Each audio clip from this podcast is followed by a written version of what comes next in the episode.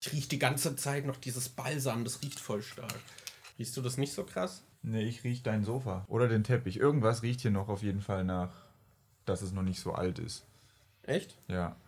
Der Teppich wäre aber weird. ne? Ja. Das ist ja schon So oft wie ich da schon meine Scheiße drauf gerieben habe, als du nicht hier warst. Deswegen ist der so dunkel. Die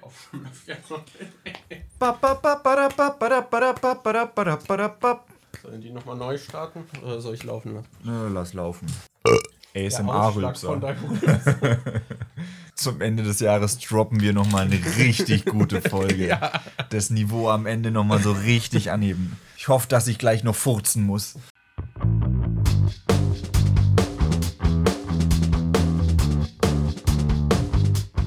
Hallo und herzlich willkommen zu einer neuen Episode der Nachzügler, dem besten Podcast im Internet, habe ich gehört. Das wurde uns schon mehrfach so zugetragen und das habe ich mir nicht ausgedacht. Das haben wir so in Instagram-DMs geschickt bekommen.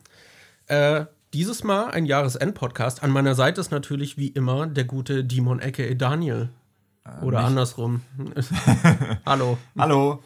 Aber leider nicht wie immer, weil bald wird es nicht mehr so sein. Willst du hier, hier schon Andeutungen machen? Schon die Truth Bombs äh, spillen. Ich bin übrigens Markus aka MJ und ja, wir werden heute etwas auf das Jahr zurückblicken, etwas Re Revue passieren lassen und haben uns auch so ein paar Sachen rausgeschrieben, über die wir sprechen wollen, also zumindest was so Medienkonsum angeht. Mit Aber Medienkonsum kenne ich mich aus. Ja. Ich mache praktisch nichts anderes. ja, halt wirklich. Möchtest du noch erläutern, was du gerade angeteased hast? Äh, ja, wir leben jetzt seit 2016 in Berlin zusammen, in WGs immer. Und das wird jetzt bald nicht mehr so sein, weil ich in ein paar Monaten vermutlich wieder an den Bodensee ziehen werde. Und ich schätze mal, du bleibst wahrscheinlich noch äh, hier in Berlin, weil du hast nicht zufällig auch ein Haus geerbt in, am Bodensee, wo du jetzt äh, hingehen kannst und oder so. Nee, leider nicht. Okay, schade. Das ist, hätte ja sein können. Dann, Ja. äh, Ich fahre ja demnächst runter, vielleicht kann ich irgendwie es beschleunigen, dass ich was erb oder so. Bringst du- bisschen nachhelfen. Ja, dann müssen wir in Zukunft den Podcast äh, online machen. Ja, das, das wird wahrscheinlich, das weiß nicht, kann mir vorstellen, dass das unsere Gespräche doch irgendwie ändern wird. Ich kann da mir- wir uns halt vor allem nicht mehr die ganze Zeit sehen. Ich kann mir aber, ja doch, Webcam geht ja schon. Ja, aber wir werden wahrscheinlich nicht jeden Tag mit Webcam miteinander abhängen. Ach so, meinst du? Ja, ja, ja, ja ich meine, stimmt. dass Das ist das- dann schon nochmal eine andere Dynamik, wenn man vielleicht nur einmal pro Woche so krass miteinander redet, als wenn man sich jeden Tag sieht und da schon so ein bisschen Ja, erörtert, was am Tag passiert ist. ja. ja. Aber vielleicht schaffen wir es dadurch auch wieder regelmäßiger aufzunehmen. Das kann sein, weil man sich dann halt auch immer direkt schon einen Termin machen muss und das hilft vielleicht eher, als wenn man sagt, ey, wir wohnen eh zusammen, lass einfach spontan die Woche, je nachdem, wie wir Bock und Zeit haben, das machen. Und diese Terminarbeit sorgt dann vielleicht dafür, dass es regelmäßiger Ja, kommt. und wahrscheinlich, weil das dann so unser, unser Hangout auch wird, dass man sich dann vielleicht einmal die Woche oder so auch mal hört. Und ich kann mir vorstellen, dass es halt auch von der Soundqualität besser ist, weil jetzt teilen wir uns ja quasi ein Mikrofon und sitzen beide ein bisschen weiter weg, wodurch man nicht so diesen Nahbesprechungseffekt hat, den man sonst bei einem Großmembraner hat. Hallo. Ja, genau. Und die zukünftigen Folgen können dann eher so klingen, weil wir dann halt einfach jeder nah an sein Mikrofon rangehen kann. Oh, das wäre ja wunderbar, Daniel. Oder wir reden jetzt einfach die ganze Folge schon so und sind ganz nah am Mikrofon. Wir, wir sind, sitzen hier gerade beide so vorgebückt und sprechen in dieses Mikrofon rein. wir küssen uns fast. Okay. Ähm, ja, ich weiß nicht. Wollen wir, wollen wir über erstmal über das Podcast-Jahr sprechen? Scheiße, ich hätte noch in diesen Spotify gibt doch so einen Rückblick. Ach, ja. Ich, ich guck mal, ob ich nebenher da reinkomme und du kannst schon mal über, über unser Podcast-Jahr vielleicht. Ehrlich gesagt sprechen. kann ich unser Podcast ja ganz schlecht einschätzen, weil ich habe das Gefühl, wir waren noch nie so unregelmäßig wie dieses Jahr. Ähm, allein die letzte Folge, die hat ja auch schon wieder, das hat sich ja auch ewig gezogen. Ich scroll gerade mal war. runter. Das wir waren, die erste Folge dieses Jahr kam, das war Nummer 83 und wir sind jetzt bei 99. dann kam gar nicht so viel dieses Jahr.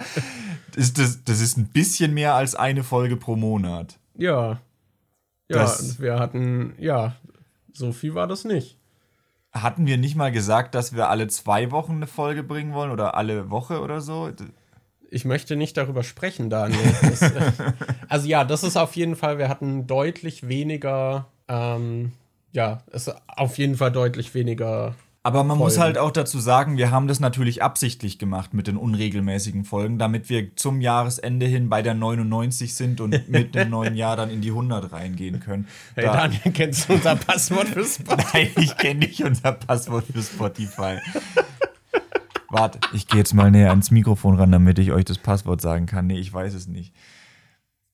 Ja, Markus, äh, das ist, dann können wir halt doch nicht in unseren Jahresrückblick reingucken, wenn wir das Passwort nicht Ich kennen. überlege gerade, ob wir einen eigenen, ob wir einfach die, ich glaube, wir haben bei Spotify einfach die Google-Mail, oder? das es kann sein. Scheiße. Nein. Ey! So, das hat jetzt auf den ersten, äh, beim ersten Versuch hat es geklappt. Ich habe mich eingeloggt und jetzt können wir unser Rap angucken. Ich weiß nicht. Also ich denke, wir sind uns einig, wir sind nicht mit unserem Output zufrieden, den wir dieses Jahr hatten. Aber da stand gerade, dass wir 87% äh, mehr Content erstellt haben als andere Creator in dem Bereich. Oh. Das heißt, andere Podcasts waren noch unproduktiver. Ich würde sagen, auch wir hatten ja dieses Jahr, also öfter jetzt auch, dass die Folge dann noch ungeschnitten rumlag, länger als normal. Ja. Das war ja auch, ist nicht so ideal gelaufen.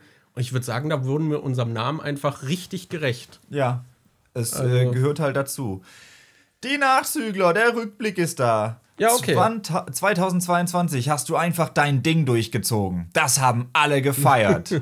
Everybody liked that. Habe ich hier, wie, wie, okay. Okay, es geht weiter. Aber es geht ziemlich langsam weiter. Sollen wir abwechselnd die Slides vorlesen? Warte, es ist wieder zurückgegangen. Ja. Ja, ich war. mir- das ist ja schon wieder, das ist ja richtig chaotisch hier.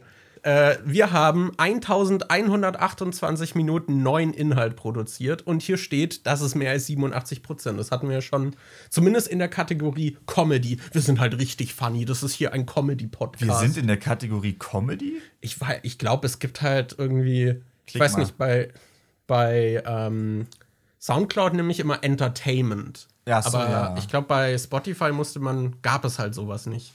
Du kannst uns zwar nicht hören, aber wir klatschen gerade. Danke, Spotify. Eine Folge kam besonders gut bei den HörerInnen an. Hast du eine Ahnung, welche? Also, es war entweder am 1. Februar die Folge 84 Erfahrungen mit Drogen, die Folge 86 Wie sinnvoll ist ein strenger Jugendschutz oder die Folge 87 Euphoria, Batman und diese Ochsenknechts. Ich würde, ich tendiere zu Erfahrungen mit Drogen. Ja, ich denke auch. Das Folge 69 war ja nicht dieses Jahr, deswegen Ja. tippe Äh. ich auch auf Drogen.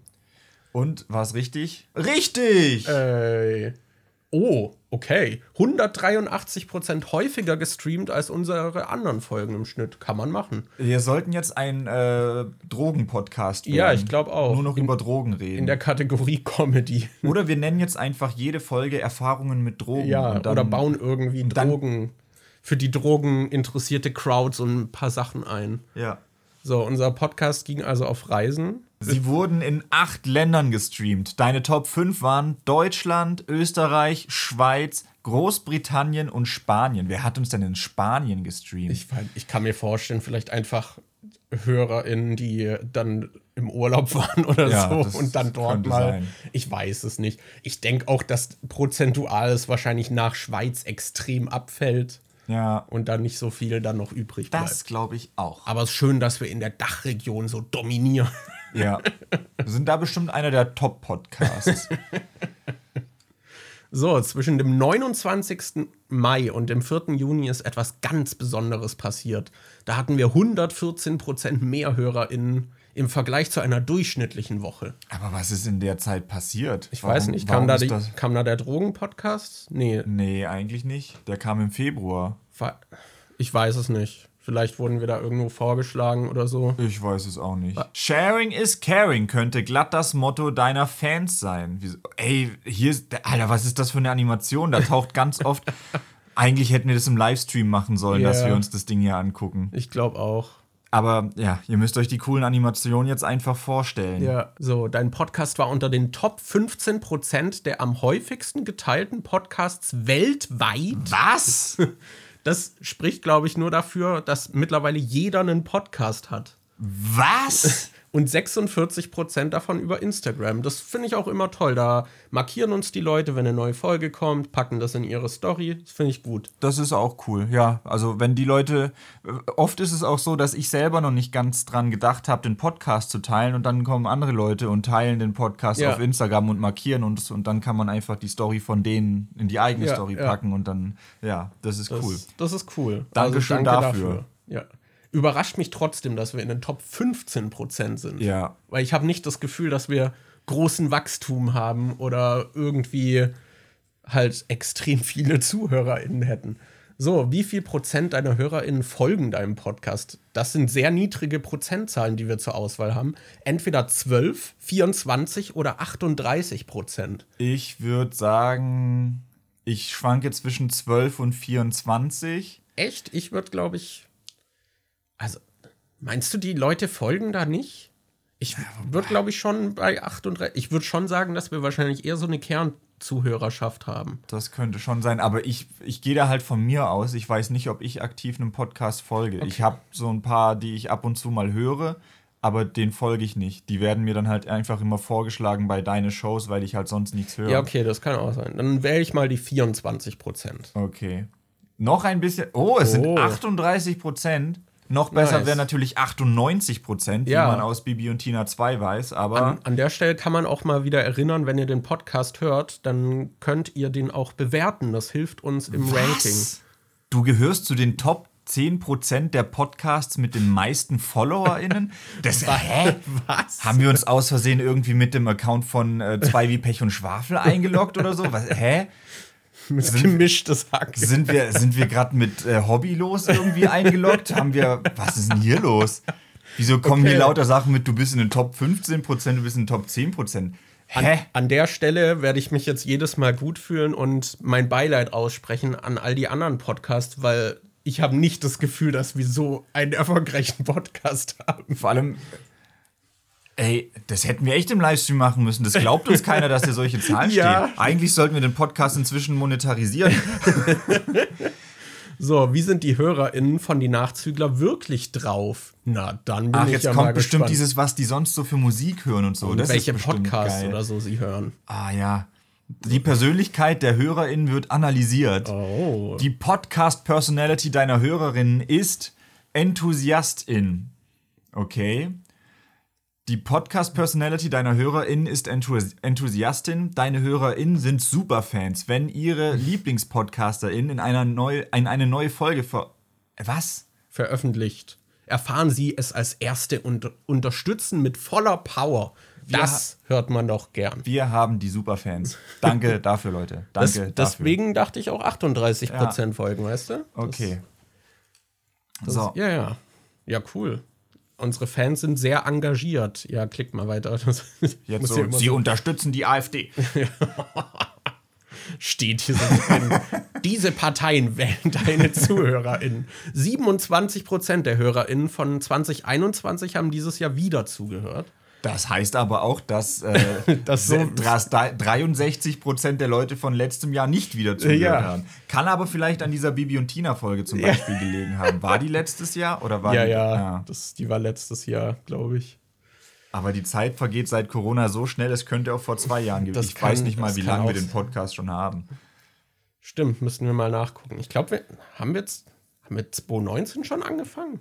Es kann Weiß es sein. nicht. 16% haben die meisten deiner Folgen gehört. Das ist, das ist was. Ja. Das ist ordentlich. Die Bewertungen deiner HörerInnen sind da. Okay, was sagen sie denn? Die HörerInnen haben ein, deinen Podcast mit 4,9 bewertet. Das ist nur 0,1 von der Höchstwertung entfernt. Ja, aber Leute, da geht noch mehr. Wer hat uns nicht fünf Sterne gegeben? Wer hat uns nicht fünf Sterne gegeben? Den mache ich Welches fertig. Oder die. Schwein? Es wäre natürlich cool, wenn die auch Reviews schreiben könnten und die dann hier noch angezeigt werden. Dein Podcast ist dieses Jahr ganz schön gewachsen. insgesamt 31% mehr FollowerInnen, 12% mehr Stunden gehört, mehr, 7% mehr HörerInnen und 3% mehr Streams. Also das mit den Streams klingt sehr nüchtern, muss ich sagen. Ja, vor allem im Vergleich zu den Followern. ich meine, die Sache ist, wir hatten ja auch deutlich weniger Folgen. Also Ja, da, das- das, ja. wirkt sich wahrscheinlich auch auf die Streams aus. Deswegen ist das vielleicht gar nicht so schlecht. Du und deine Fans, ihr habt eine besondere Verbindung. Jetzt bin ich gespannt. Ja. Ihr habt Genitalherpes. Oh, was kommt jetzt? Du gehörst zu den Top 10 Podcasts für 313 Fans. Wir haben 313 Fans? Also mindestens bei. äh, Was? Jetzt warte, du gehörst zu den Top 5 Podcasts für 208 Fans und wir sind die Nummer 1 für 55 Fans. Ich bin gerade voll geflasht von diesen Zahlen, weil du Ich kriegst. auch. Weil alles, was ich immer so mitbekomme von Leuten, die den Podcast hören, ist halt so die, die auf Instagram irgendwie uns äh, teilen oder so. Ja. Deshalb in meiner, in, also in meinem Verständnis haben wir so zehn Leute, die den Podcast irgendwie hören. Ja, es, es ist halt irgendwie, ja, weiß nicht, Podcast ist ein Medium, da bekommt man halt auch nicht viel Feedback. Ja. Das ist halt, ja, die Leute, die es auf Instagram posten, sind halt eigentlich auch immer so in etwa die gleichen. Deswegen fühlt es sich halt nicht so an. Als, Ich gucke halt auch nie in die Zahlen irgendwie rein bei Spotify oder Ja, so. ich sehe hab nur da die auf null YouTube. an- ja, auf Manchmal- YouTube sehe ich es auch. Manchmal sehe ich die auf Soundcloud beim Hochladen. Ah, die sind jetzt halt auch nicht absurd hoch oder so. Deswegen, Ja. ja. Aber schön, also das, das pusht einen dann doch noch mal irgendwie. Ja. Ich gehe hier zufriedener aus diesem Rückblick heraus, als ich dachte. Apropos Teilen, wir haben da was ganz Besonderes für dich. Ist jetzt so eine Endübersicht oder was kommt hier jetzt noch mal? Ja, Ey. diese Endübersicht. Warte, wir Such haben. mal ein Design aus. Ähm, ich finde das hier schön. Ja, dann nimm das. Ach, wir sollen das jetzt teilen. Nee, ich will das nicht teilen. Ich wollte hier eigentlich nur. So, warte, das kann ich zumindest noch screenshotten. Du kannst es hier auch runterladen. Ah, okay. Quadratisch oder im Hochformat? Ja, beides, oder? Ja. Aber ja, wir haben saven. 15 Folgen rausgebracht, wurden in acht Ländern gehört, haben 1000 Minuten, äh, also das ist gerundet, 1000 Minuten Inhalt veröffentlicht und unsere Follower sind um 31% gestiegen. 1000 Minuten klingt auch echt viel irgendwie. Ja. Aber dafür, dass wir so wenig Folgen hatten, klingt es nicht viel. 15 Folgen, Leute. Okay, so aber viel. gab es nicht noch irgendwie so dieses Ding, wo dir angezeigt wird, was deine Follower für Sachen hören, was die für Musik hören und so weiter? Man kommt hier auch Äh. irgendwie nicht mehr zurück, oder? Ach doch, von hier aus. Warte, Home, das können wir noch nachgucken, wenn wir gerade eh eingeloggt sind. Was? Was? Wir haben 2600 Zuhörer? Ach, das ist, Alltime ist es. ach ich dachte gerade, das wäre ja richtig heftig. So. Ja, da sehen wir auch die Streams. Die sind halt auch nicht, keine Ahnung, so hoch. Also gut, das waren jetzt alte Folgen. Ja. Ich mach mal, warte, ich mach mal hier Alltime, dann können wir die. Oh, doch, das geht ja. Oh, sind doch höher, als ich dachte. Das ist ja krass.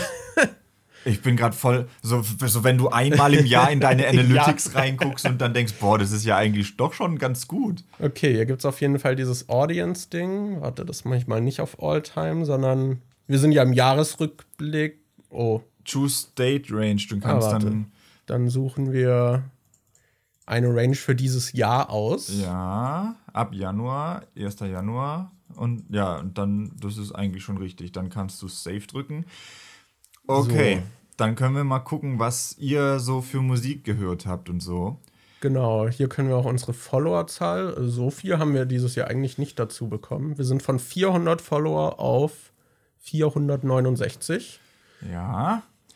Sieb- Und 17% von euch sind weiblich, 78% männlich und nur noch 4% non-binary. Weißt du noch, wie hoch das mal war? Wir hatten mal 10% NBs. echt krass. Wa- Was haben wir falsch gemacht? Ich weiß es nicht. Wahrscheinlich warum? zu wenig Content rausgehauen. Alter ist auch interessant. 5% sind zwischen, also 5% sind unter 17 oder 17 und die meisten von euch sind zwischen 18 und 22.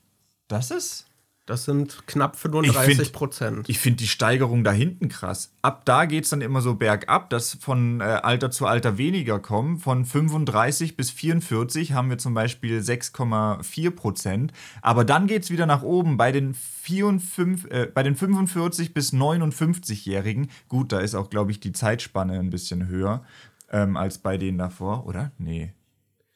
Doch, ja, ist ein ist kleines ja, bisschen höher. Aber, aber bei 45 bis 59 sind wir dann plötzlich wieder beliebter.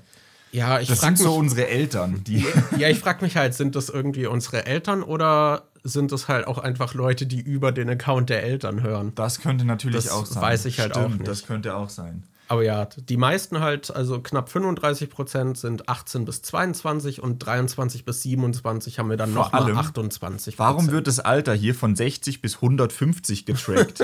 Wie viele Leute gucken und hören uns, die 150 sind? Warum gibt es diese 150er-Grenze? Ich weiß nicht. Ich, wahrscheinlich damit alle Menschen mit eingeschlossen sind. Okay. Auch das sind die, ja anscheinend 0,5 Auch die, die ein falsches Alter angeben. Okay, und Musik, ihr hört anscheinend Eminem, Rammstein, Metallica, Linkin Park und Juice World. Ja. Ist doch solide. Kann okay, ach, hier sieht man auch, wie das aufgeteilt ist, woher die meisten Streams kommen. Ja. Ähm, Elf Leute haben wahrscheinlich über NordVPN nein, aus der Location Unknown gehört.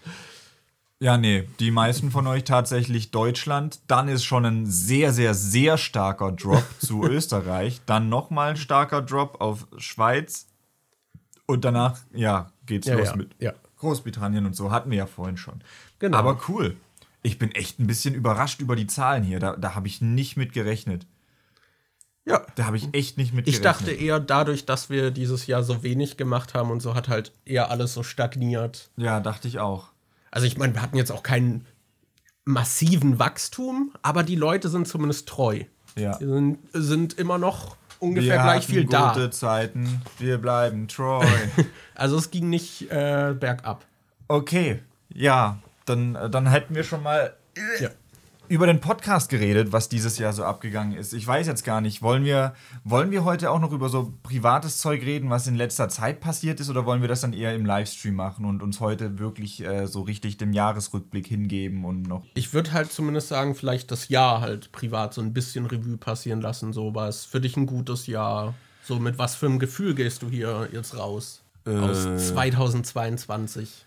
Ich würde sagen, im Großen und Ganzen war es schon ein gutes Jahr ich, äh, ich habe auf YouTube übrigens ein ähnliches Phänomen wie mit dem äh, Podcast, weil ich habe, glaube ich, ich habe jetzt nicht nachgerechnet, aber gefühlt habe ich noch nie so wenige Videos gemacht wie dieses Jahr.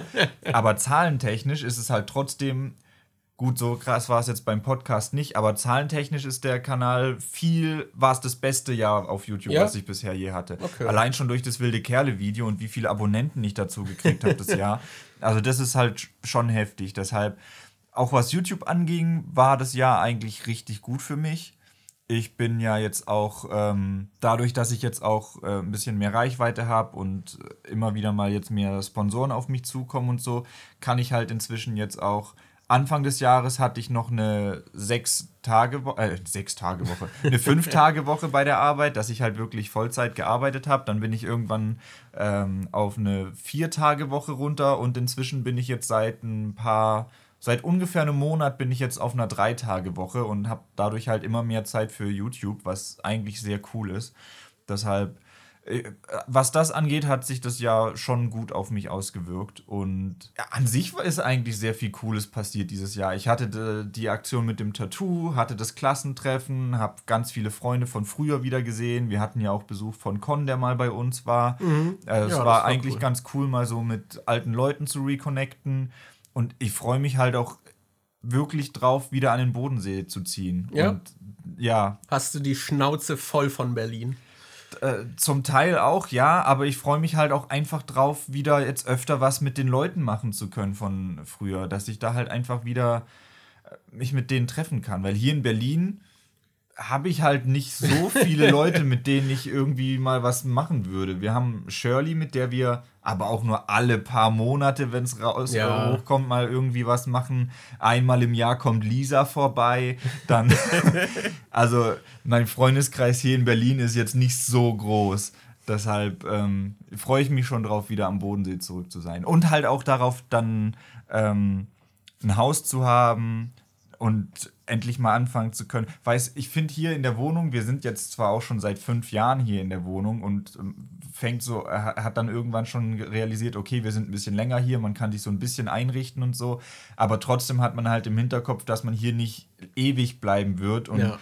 da freue ich mich halt schon drauf, auf, äh, wenn man dann im Haus ist, dass ich mir dann halt mal sagen kann, ja, okay, ich kann das jetzt so renovieren und das und das machen, wie ich möchte, weil ich bleibe hier dann auch. Ich hätte sonst auch, wenn das nicht so wäre, safe mal eine Wand farbig gestrichen, aber ich habe halt keinen Bock dann beim ja. Auszug und dann drückt die Farbe durch, wenn du es einmal überstreichst, dann musst du noch mal und bla. Ja. ja. So, solche Sachen oder irgendwie dann doch wieder bohren und so ist dann halt immer nervig. Ja, also im Großen und Ganzen war 2022 für mich eigentlich ein sehr gutes Jahr und ich blicke auch voller Hoffnung und Vorfreude auf 2023. Ähm, jetzt Cut zu nächstem Jahr, ich so mega am Arsch.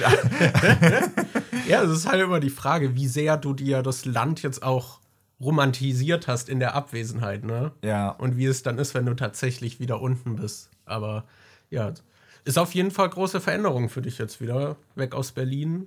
So, war ja jetzt schon eine Weile. Ich bin über immer überrascht, wie lange wir jetzt doch schon hier sind. Ja, irgendwie. oder? Das ist krass. Weil inzwischen, wenn man es runterrechnet auf äh, acht, äh, wo wir 18 Jahre alt waren, wir haben jetzt mehr Zeit unseres Erwachsenenlebens in Berlin verbracht als äh, am Bodensee. Ja, das ist schon krass. Mhm.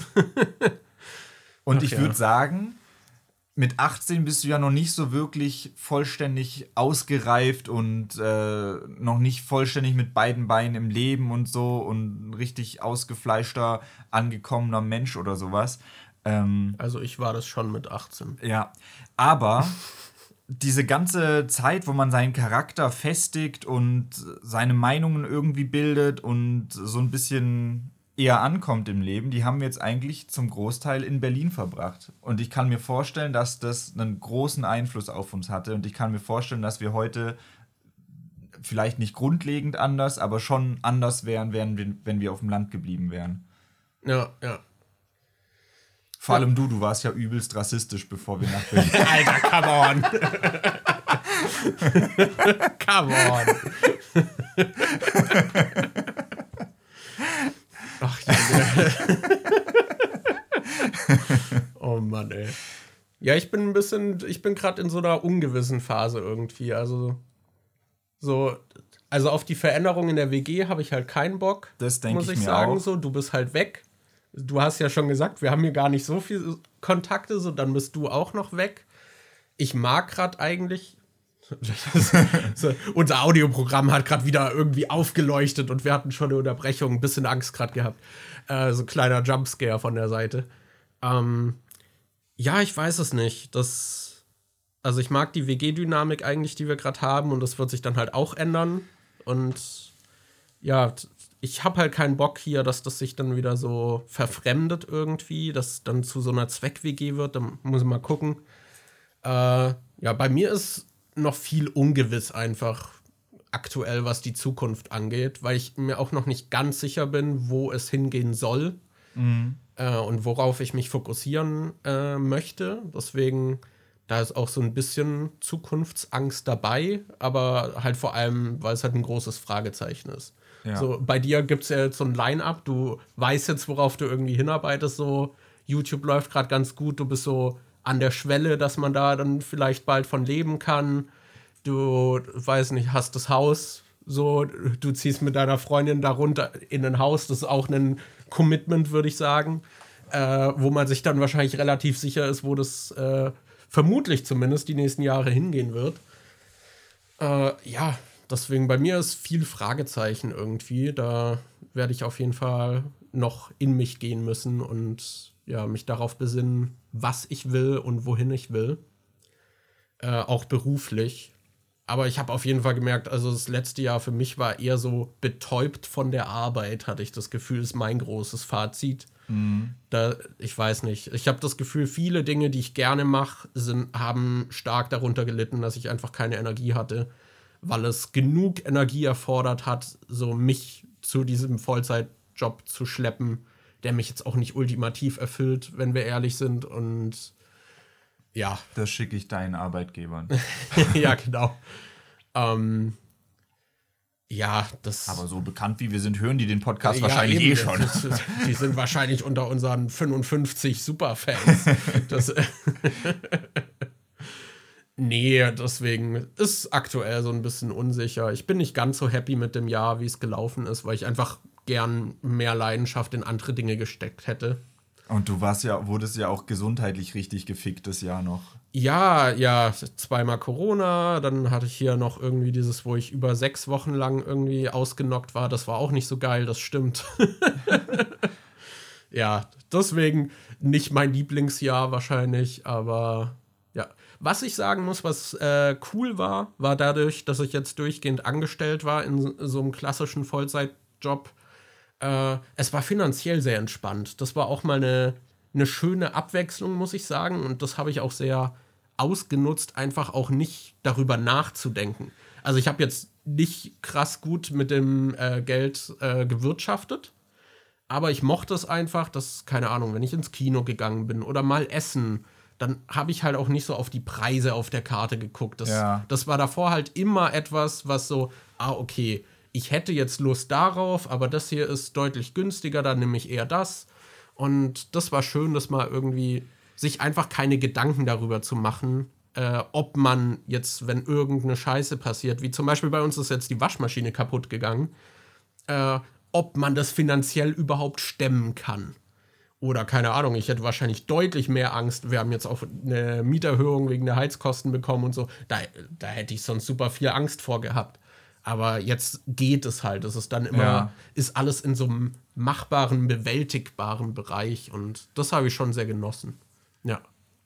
Das ist allein schon, dass du jetzt hier auch einen Fernseher hier stehen hast genau. und ein neues Sofa hast und so, dass man ja. sich halt mal, dass man nicht, weiß nicht, davor hatten wir schon sehr lange noch diesen Style von wegen, man kann sich auch nicht so wirklich einrichten, weil man nicht das Geld dafür hat und äh, guckt dann halt, was man billig irgendwie oder geschenkt bei eBay Kleinanzeigen bekommt und holt sich dann irgendwelche abgeranzten Möbel und stellt die dann hin und nichts passt irgendwie zusammen und dadurch ist das Gesamtbild vom Raum dann auch nicht cool und allein dadurch, dass man die Leute, die jetzt hier zuhören, die irgendwie schon seit sie seit 16 schon eine Ausbildung gemacht haben und Vollzeitjob haben und die das gar nicht anders kennen, als dass man immer so eine gewisse grundfinanzielle Sicherheit hat, denken sich jetzt was mit denen los. Lol, voll die Millennials jetzt das erste Mal äh, richtig arbeiten mit Ende 20 oder so, aber es ist schon macht schon einen krassen Unterschied, ob man so ein bisschen finanziell sich nicht ja. komplette Sorgen machen muss. Ja, das, das ist cool das habe ich sehr genossen. Also das war, glaube ich, so mit das Beste am Jahr irgendwie. Ich weiß nicht, ob es das wert war. Dafür halt. Also ich bin schon sehr neidisch, dass du deine Stunden runterfahren konntest und halt auch so Homeoffice-Optionen hast. Äh, das, das hätte ich schon auch gern. Aber ja, ja, so an sich, so mein Job ist auch okay. Kann man machen, ne? Ist jetzt nicht, nichts Erfüllendes, aber kann man machen. Ja. So, aber ja, da will ich auf jeden Fall in Zukunft mich kreativ mal wieder mehr ausleben. Das war ein sehr betäubtes Jahr, weil ich halt froh war, wenn ich das, was ich machen muss, überhaupt hinbekommen habe. Mhm. So, das hat man ja auch gemerkt. Dann, keine Ahnung, blieben bei uns auch die Podcast-Folgen eben liegen oder wir haben es nicht geschafft aufzunehmen. Weiß nicht. Dann haben wir irgendwie mal ein Wochenende, wo wir Zeit hätten. Dann habe ich Wochenendschicht oder so. Das, ja, das war alles, sag ich mal, suboptimal, aber ja, so insgesamt bin ich dem Jahr jetzt auch nicht sonderlich böse. Das, ja. Ja. Aber war jetzt halt auch kein Highlight-Jahr für mich. das kommt dann nächstes Jahr, wenn, genau. wenn du alleine in Berlin bist. Wo ich mich dann richtig auslebe. So ist dann hier die Party-WG. Ja, Das- ja. dann geht, dann geht auch, dann wird es wirklich so, dass unser Podcast ein Drogen-Podcast Ja, wird, weil genau. du dann jeden, jeden Tag andere Drogen in der WG konsumierst. Die leeren Zimmer werden dann auch nur an die wechselnden Sexualpartner von Falco und mir vermietet. Wöchentlich neue. Wenn Anni und ich draußen sind, äh, holt ihr gar keinen Nachmieter. Ihr vermietet beide Zimmer so per Airbnb und macht dann noch Plus, Ja, genau. um das Drogenleben zu finanzieren. Oh boy. Ja, ja, content-wise war es halt dadurch auch nicht so dolle. Also YouTube. Ich habe mehr Videos als letztes Jahr gemacht, tatsächlich, weil ich jetzt gegen Ende es noch geschafft habe, ein paar Videos zu machen. Aber Und jetzt Ja. kommt halt noch mehr Output, weil du eine AI hast, die für die Skripte schreibt. ja, genau. Die AI macht jetzt einfach alles für uns. Ja, wir reden auch eigentlich, wir nehmen gerade den Podcast gar nicht auf. Eigentlich Ja. sitzen wir gerade im Kino und gucken einen Film. Das ist alles hier von der AI geskriptet. Wir haben da einfach alle unsere bisherigen Podcast-Folgen transkribieren lassen, haben das an die AI gefüttert und gesagt, jo, mach mal eine neue Pol- Podcast-Folge und das ist auch eine Computerstimme, die das hier gerade alles aufnimmt. Ja, wir haben einfach unsere Podcast-Folgen hochgeladen, das analysieren lassen und dann, ja, dubbt ihr jetzt das selbst. Dadurch- und jetzt wird sie gerade self-aware, dass sie das macht. Dadurch, Ja. dass es thematisiert wird. Mist. Ähm, aber ja, dadurch kommen jetzt halt auch täglich Folgen. Ja. Also mit ein bis zwei Stunden Länge, weil halt die AI, die schläft nicht. Der Gerät ist vor dem Chef im Geschäft, der Gerät schläft nicht, der Gerät schwitzt nicht. Das würde, äh, boah, das hätte ich gern. Nicht schwitzen, das wäre geil. Ja, das aber, wäre geil. Ja. Das, boah, stell dir vor, tägliche Podcast-Folgen. Ja. Das wäre echt insane. Also ich frage mich, wie schnell einem da auch die Themen ausgehen. Also ich weiß, dass zum Beispiel Insat, Gar nicht. Insat Moin, ja, weil es die AI, die Ja, denkt sich einfach Neues aus. Jeden Tag fragen wir die AI nach einem Thema. ja. nee, zumindest ich kenne Insat Moin. Ich glaube, die haben über Jahre hinweg, haben die täglich so Spiele-Podcasts gemacht, die dann halt immer so kleinteilig waren, halt manchmal auch nur so 20 Minuten oder so. Mhm. Aber täglich ist halt schon eine Leistung, das wirklich über Jahre durchzuziehen. Ja. Aber ja, mit so einem Laber-Podcast weiß ich nicht, wie, wie, wie geil das wäre. Ja, aber ich kann mir vorstellen, dass das zumindest, wenn ich am Bodensee bin und wir getrennt sind, dass es dann ein bisschen knackiger wird, weil wir dann halt wirklich immer was zu erzählen haben, glaube ich. Ja. Mal schauen, mal schauen. Wir wollen ja auch noch unser Soft-Reboot machen, das ist ja auch geplant. Ja. Ja. Genau. Wie sieht's denn aus? Wollen Ja. wir schon über unsere. Wir haben uns beide Notizen gemacht. Wir haben uns Let's so go. jeweils fünf Spiele, fünf Serien und fünf Filme herausgeschrieben, die wir dieses Jahr gesehen oder gespielt haben und wollen da ein bisschen drüber reden. Ich Genau, machen wir das. Womit wollen wir denn anfangen? Mit den Filmen oder ich habe bei mir die Filme als erstes Ich aufgeschrieben? vielleicht, ja, lass die Filme, dann die Games so in die Mitte einbetten. Okay. Das, ja. Bei den Let's go. Filmen bin ich einfach Letterbox durchgegangen und habe geguckt, was dieses Jahr für Filme rauskam und welche ich gesehen habe. Und als ich durchgeguckt bin, äh, durchgegangen bin, habe ich gesehen, dass da gar nicht so viele Filme dabei waren, die ich irgendwie richtig gut bewertet habe. ich finde, dieses Jahr war sehr viel dabei, was ich mittelmäßig bis schlecht fand. Ähm, deshalb sind auch ein paar Filme jetzt dabei, wo ich nicht sagen würde, boah, das sind ultra gute Filme gewesen, wo, sondern die ich eigentlich sagen würde, ja, war gut, aber deshalb erwartet jetzt keine krasse Top 5 mit ultra krassen Geheimtipps, die ihr auf jeden Fall gesehen haben müsst. ja, auf jeden Fall, was auch noch erwähnenswert ist, wir haben jetzt halt auch nur Sachen genommen, die dieses Jahr erschienen sind. Ja, weil Genau. ansonsten hätte man schon auch noch andere Sachen nennen können. Ich habe Ja. auch jetzt ein paar Serien angefangen dieses Jahr, die halt schon älter sind, die ich sehr gut fand, die aber halt nicht aus 2020, äh, 22 sind. Deshalb sprechen wir da heute auch nicht drüber. Genau. Aber ich muss sagen, bei den Filmen, ich hatte jetzt trotzdem genug, die ich schon toll fand. Aber ich habe auch gesehen, also viele fand ich gar nicht so. Also da war auf jeden Fall auch viel Zeug dabei, was ich nicht so geil fand. Ja, Aber ja. Ich weiß zumindest bei meinen Picks auch, dass du die zum Teil gar nicht so gut fandest. ah, dann. Soll ich anfangen? Ich habe zum Beispiel Everything Everywhere All at Once.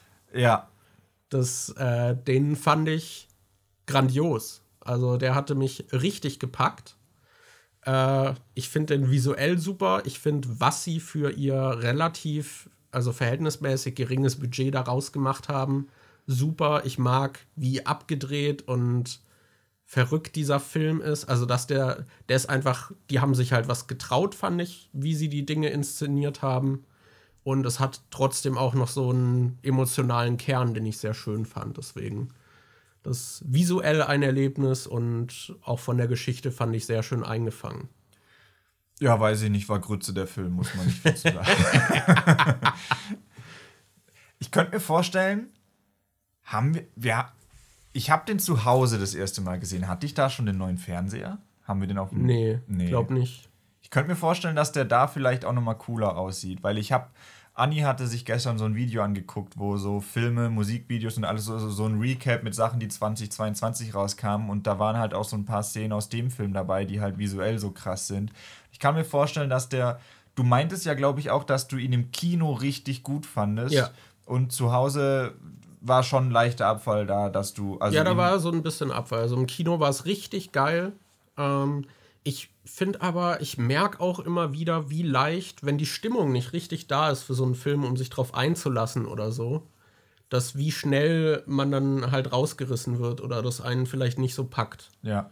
Das, das ist ein, eine sehr gute Überleitung tatsächlich zu meinem Film, der hier als erstes auf der Liste steht. Bei mir habe ich als erstes aufgeschrieben Jackass 4, den ich ja in der Sneak Preview gesehen habe im Kino. Stimmt. Und ich bin halt eigentlich ein riesiger Jackass-Fan, habe mich total gefreut, dass der da in der Sneak Preview lief. Und ähm, ganz viele Leute sind dann aber während des Films aufgestanden und rausgegangen, weil sie das halt so scheiße fanden und das halt überhaupt nichts für die war. Und dadurch habe ich dann auch nicht so viel Spaß mit dem Film gehabt, wie ich mir erhofft hatte. Und ich ging dann aus dem Kino raus und dachte so, schade, ich hatte mir den irgendwie besser vorgestellt. Und dann haben wir ihn aber später, als er für zu Hause rauskam, haben wir ihn auch zu Hause noch geguckt mit Falco und dir zusammen und da hatte ich viel mehr Spaß mit dem Film, einfach weil man den halt mit Leuten geguckt hat, die auch da Bock drauf hatten und wenn dann die Gruppe lacht, dann fühlt man sich selber auch noch irgendwie in der Emotion bestärkt und dann, ja, ist, wie du meintest, mit, dass das Umfeld, in dem man einen Film guckt, halt auch einen Einfluss darauf nimmt, wie gut man den dann vielleicht ja, findet oder ja. wie viel Spaß man hat. Ja, ja Jackass war, war ganz cool. Ich hatte wegen genau dem Punkt hatte ich auch überlegt, ob ich Sonic 2 mit auf die Liste nehmen soll, weil wir da ja auch diese, ich weiß ja. nicht mehr in welcher Folge das war, aber da hatten wir glaube ich auch drüber geredet, ja. dass den Film fanden wir gar nicht so gut, aber wir waren in so einer Vorpremiere oder sowas. Ich glaube, das war der erste Tag, an dem der Film gezeigt wurde und ja. da waren halt so ultra viele Fans drin, die so voll drauf gefiebert haben und die sind dann die ganze Zeit ausgerastet und haben rumgeschrien. So richtig eskaliert und wir saßen halt so da und so ja, ist gar nicht so gut, ne? Ja, aber allein dieses, dass da so Leute dabei waren, die Stimmung gemacht haben und die da Bock äh, hatten, hat schon, würde ich schon sagen, dass das Kino dadurch mehr Spaß gemacht hat. Ja, ja. Ich muss da, da kann ich auch direkt über einen Film noch äh, sprechen, den ich hier aufgeschrieben habe, und zwar Bullet Train. Weil den fandest du ja, glaube ich, auch nicht so dolle. Ähm, und bei dem Film hatte ich halt wirklich das Gefühl, von Anfang an war die Stimmung nicht da. Und kennst du das, wenn du jemandem was zeigst und die Person guckt dann immer aufs Handy oder ja und das der Film hat angefangen und es kamen so mehrere visuelle Gags. Und Anni hat jedes Mal gerade weggeguckt irgendwie. Ja. hat hat sich immer wenn gerade was kam wo ich dachte so ah das war cool äh, hat sie gerade kurz weggeguckt. Und ich bin da am Anfang fast durchgedreht weil ich dachte oh ah! Ja das, das kenne ich aber ja, das ist halt immer auch schlimm. Und ja, ich weiß nicht, da hatte ich auch das Gefühl, dass da, als wir den äh, zu Hause nochmal geguckt haben, dass die Stimmung da nicht so da war. Mit dem hatte ich auch viel mehr Spaß im Kino. Aber ich finde, das ist auch so ein Film, Bullet Train, die, ich finde, man merkt, dass die selbst einfach Spaß daran hatten, als sie den gemacht haben. Und das ist halt auch so ein, ich finde, das ist so ein Film, so Filme, die sich so ein bisschen ich sag mal, die sehr out there sind, also wie auch Everything Everywhere, wo vielleicht andere Leute auch sagen würden, mittlerweile ist es ja immer, wenn jemand sich irgendwie was traut, was vielleicht auch nicht bei jedem ankommt, dann wird das immer direkt als cringe bezeichnet. Und ich finde das aber oft auch sehr sympathisch. Und ich finde, Bullet Train hat auch so eine Art von Humor, die, glaube ich, auch bei einigen abprallen könnte. Äh, sehr leicht, aber ich mochte das, weil man halt auch einfach unter. Es war halt ein unterhaltsamer Actionfilm. So, das mochte ich sehr. Also den Film und Everywhere, Every, Everything Everywhere All at Once, die muss ich mir beide, glaube ich, nochmal angucken, weil so auf dem Papier sind beides Filme, die mir eigentlich gefallen müssten, aber ich hatte nicht so viel Spaß mit denen und mhm. ich weiß nicht, ob ich dann vielleicht einfach nicht in der richtigen Stimmung war oder was los war, aber eigentlich würde ich sagen, wenn man mir den Film so erklärt, also bei Bullet Train hatte ich auch die Trailer gesehen und ja. hatte dann richtig Bock auf den Film und bei Everything war ich halt auch total gehypt, weil es ist ja, glaube ich, von dem Regisseur, der auch Swiss Army Man und so ja, gemacht genau, hat. Ja, genau, diese Daniels. Ja, da hatte ich eigentlich auch Bock drauf und war dann trotzdem von beiden irgendwie nicht so angetan. Vielleicht muss ich die einfach nochmal schauen. Ja, was hast du denn noch? Ich habe noch ähm, Batman. Das war, ich glaube. Den habe ich auch. Das ist, glaube ich, von der Sternebewertung auf Letterbox der von diesem Jahr, den ich am besten bewertet habe. Ähm, und ich muss sagen, ich kann mich eigentlich gar nicht mehr so krass an die Geschichte erinnern. Ich habe aber direkt super viele visuelle Bilder. Ja, eben. Ich habe ja. direkt einfach so einen Vibe im Kopf und ich fand das ich fand. Von der Stimmung her war der ja, schon ja, sehr cool. Die Stimmung war sehr cool und ich würde den auch echt gern nochmal angucken. Ich kann mir auch vorstellen, den könnten wir eigentlich auch mal auf dem Fernseher hier bei mir yes. oder bei dir noch gucken. Ich glaube, der ist da schon echt cool. Ähm, ja, da, da, weiß ich auch gar nicht so großartig, was ich zu sagen soll, weil ich halt mich halt wirklich an kaum noch was erinnern kann, außer dass ich den optisch und von der Stimmung her echt cool fand. Ja. Ich mochte die Musik, ich fand die, also äh, schön gritty und dunkel und so, das mochte ich eigentlich alles. Ja, ich, so diese Szene, wenn er das Auto das erste Mal so rauskommt, äh, wie das inszeniert, das fand ich cool. Diese Verfolgungsjagd. Ja. Ja, da war schon sehr viel Cooles irgendwie dabei. Ich finde, er ist am Ende so ein bisschen abgefallen, aber halt ja. trotzdem starker Film. Irgendwie. Ja. Der, der war echt cool. Also, ja, allein für die Bildgewalt. So. Ich hatte auch überlegt, ob ich Top Gun mit reinnehme. Mhm. Aber der war halt auch so ein, das war so ein Kinoerlebnis. Denn nicht für die Geschichte oder so, ist mir scheißegal. Das, das, äh, das war so, auch so leicht toxische Maskulinität und so in a nutshell irgendwie, wie dann alle irgendwie einen auf dicken Macker machen und so. Aber einfach im Kino zu sitzen und dann diese, diese Geräusche der Flugzeuge zu haben und so und dieses Brummen und du weißt halt, wie viel sie dann auch echt halt gemacht haben und nicht einfach von einem Greenscreen und das wird dadurch viel mehr dann auch übertragen irgendwie, wenn dann dein Sitz wackelt durch den Bass dieser Jet Engine und so, das, das war auch sehr cool, aber halt so insgesamt mit der Geschichte und so ist es, ja, und mit der, mit der Propaganda da war ich auch im Kino irgendwie, glaube ein paar Tage vorher und dann hatten sie auch so Bundeswehrbecher und Popcorn, oh. wo ich wieder dachte, sie haben sie ihre Chance genutzt direkt. Und der erste Film ist da ja auch bekannt dafür, dass er wie kein anderer Film damals halt auch die Recruitments in den USA halt angehoben hat und so. Dass dann richtig viele Leute aus diesem Film kamen und dachten, Alter, ich hab Bock auf Krieg. und ja, das, das finde ich ein bisschen schwierig, aber Tom Cruise schon faszinierend, was der halt so macht. Auch ich bin noch super gespannt auf den neuen Mission Impossible.